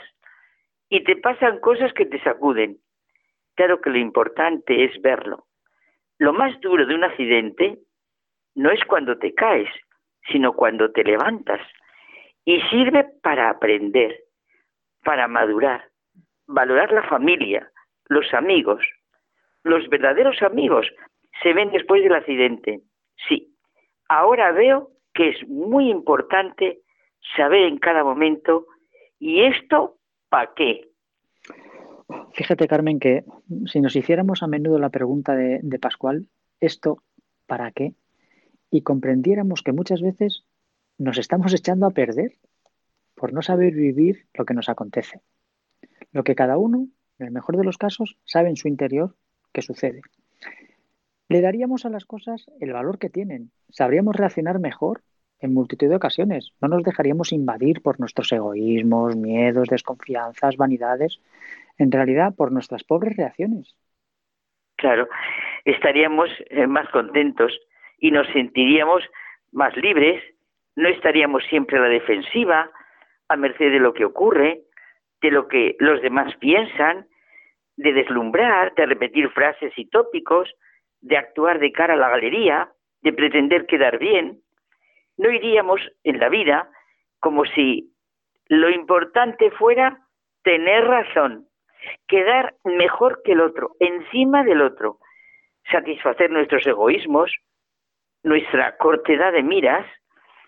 En tantos testimonios de hay mucha gente buena, nos sentimos conmovidos y nos admiramos porque saben este para qué a pesar de los sufrimientos, mejor dicho, gracias a ellos. ¿Cuál hubiera sido mi actitud si yo estuviera en la situación de tantos testigos de la fe, de la esperanza, del amor que hay en la vida? Sí, es que a, colación de esto que dices de, los testimonios, ¿no? Conmueve siempre la persona y lo que es capaz de vivir. ¿eh? De vez en cuando mm, podríamos hacer este ejercicio.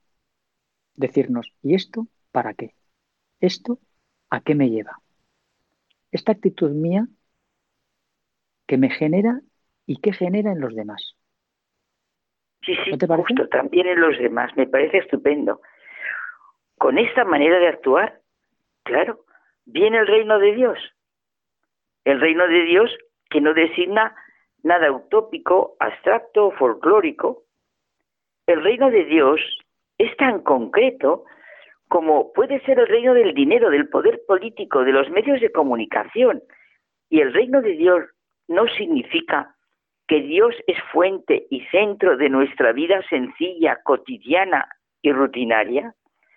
El reino de Dios requiere que todo esté ligado al seguimiento de Cristo. El reino de Dios requiere que yo me sienta amado por Dios y ame a los demás.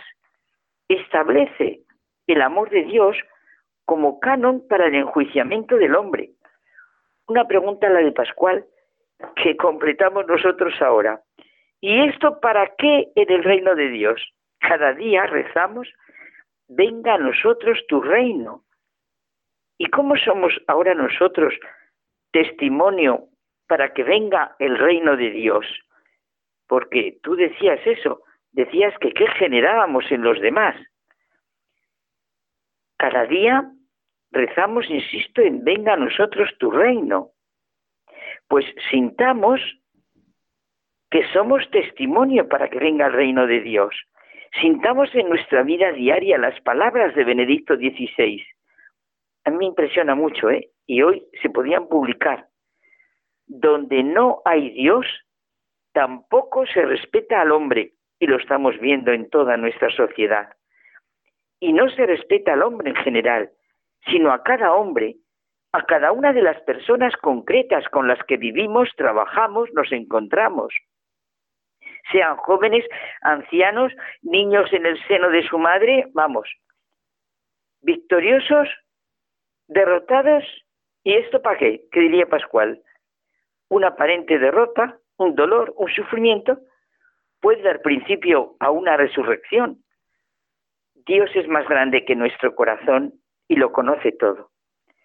Lo importante es sentirse, sentirse, perdón, sentirse en Él, saberse hijo suyo, vivir sintiendo la vida con nuestras deficiencias y egoísmos, muy bien, pero como una misión personal en la que ciertamente también nos encontramos, pues eso, las debilidades y grandezas de las personas, pero diciendo de corazón, venga a nosotros tu reino, hágase tu voluntad en la situación que vivimos, nos viene bien sentir lo que dice nuestro queridísimo amigo Romano Guardini. Si vemos el mundo partiendo de nuestra experiencia y de nuestra lógica, sería una realidad ciega y fría. La palabra providencia nos dice que en todo acontecimiento hay una mirada y que el mirado soy precisamente yo. Dice además que hay una previsión para todo lo bueno en relación conmigo. Se puede decir que hay, pues, unos ojos que todo lo ven y a los que no se escapa nada de cuanto puede hacer daño o me puede ser útil. Unos ojos que notan la caída de cualquier cabello de mi cabeza y ve sus consecuencias, teniendo en cuenta precisamente mi propio bien. Eso es lo más importante. Pues muy bien, José Manuel. Nos quedamos con esta pregunta que nos servirá de oración y de reflexión interna y de, y de alegría que acabemos. ¿Para qué permite Dios esto en mi vida? Pues buenas noches. Hasta la semana que viene. Hasta la semana que viene, si Dios quiere. Que no sea tan nevada como esta. bueno, que sea como quiera. Bueno, pues la nieve es bonita, pero que no haga daño.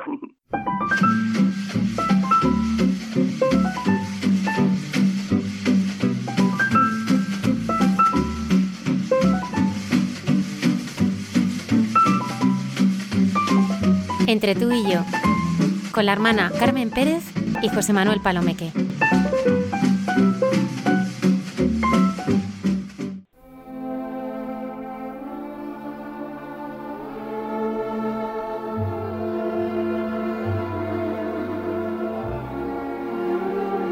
Muchas gracias por habernos acompañado. Que tengáis una feliz semana. Nos encontraremos aquí puntuales a nuestra cita el próximo viernes en el programa Hay mucha gente buena.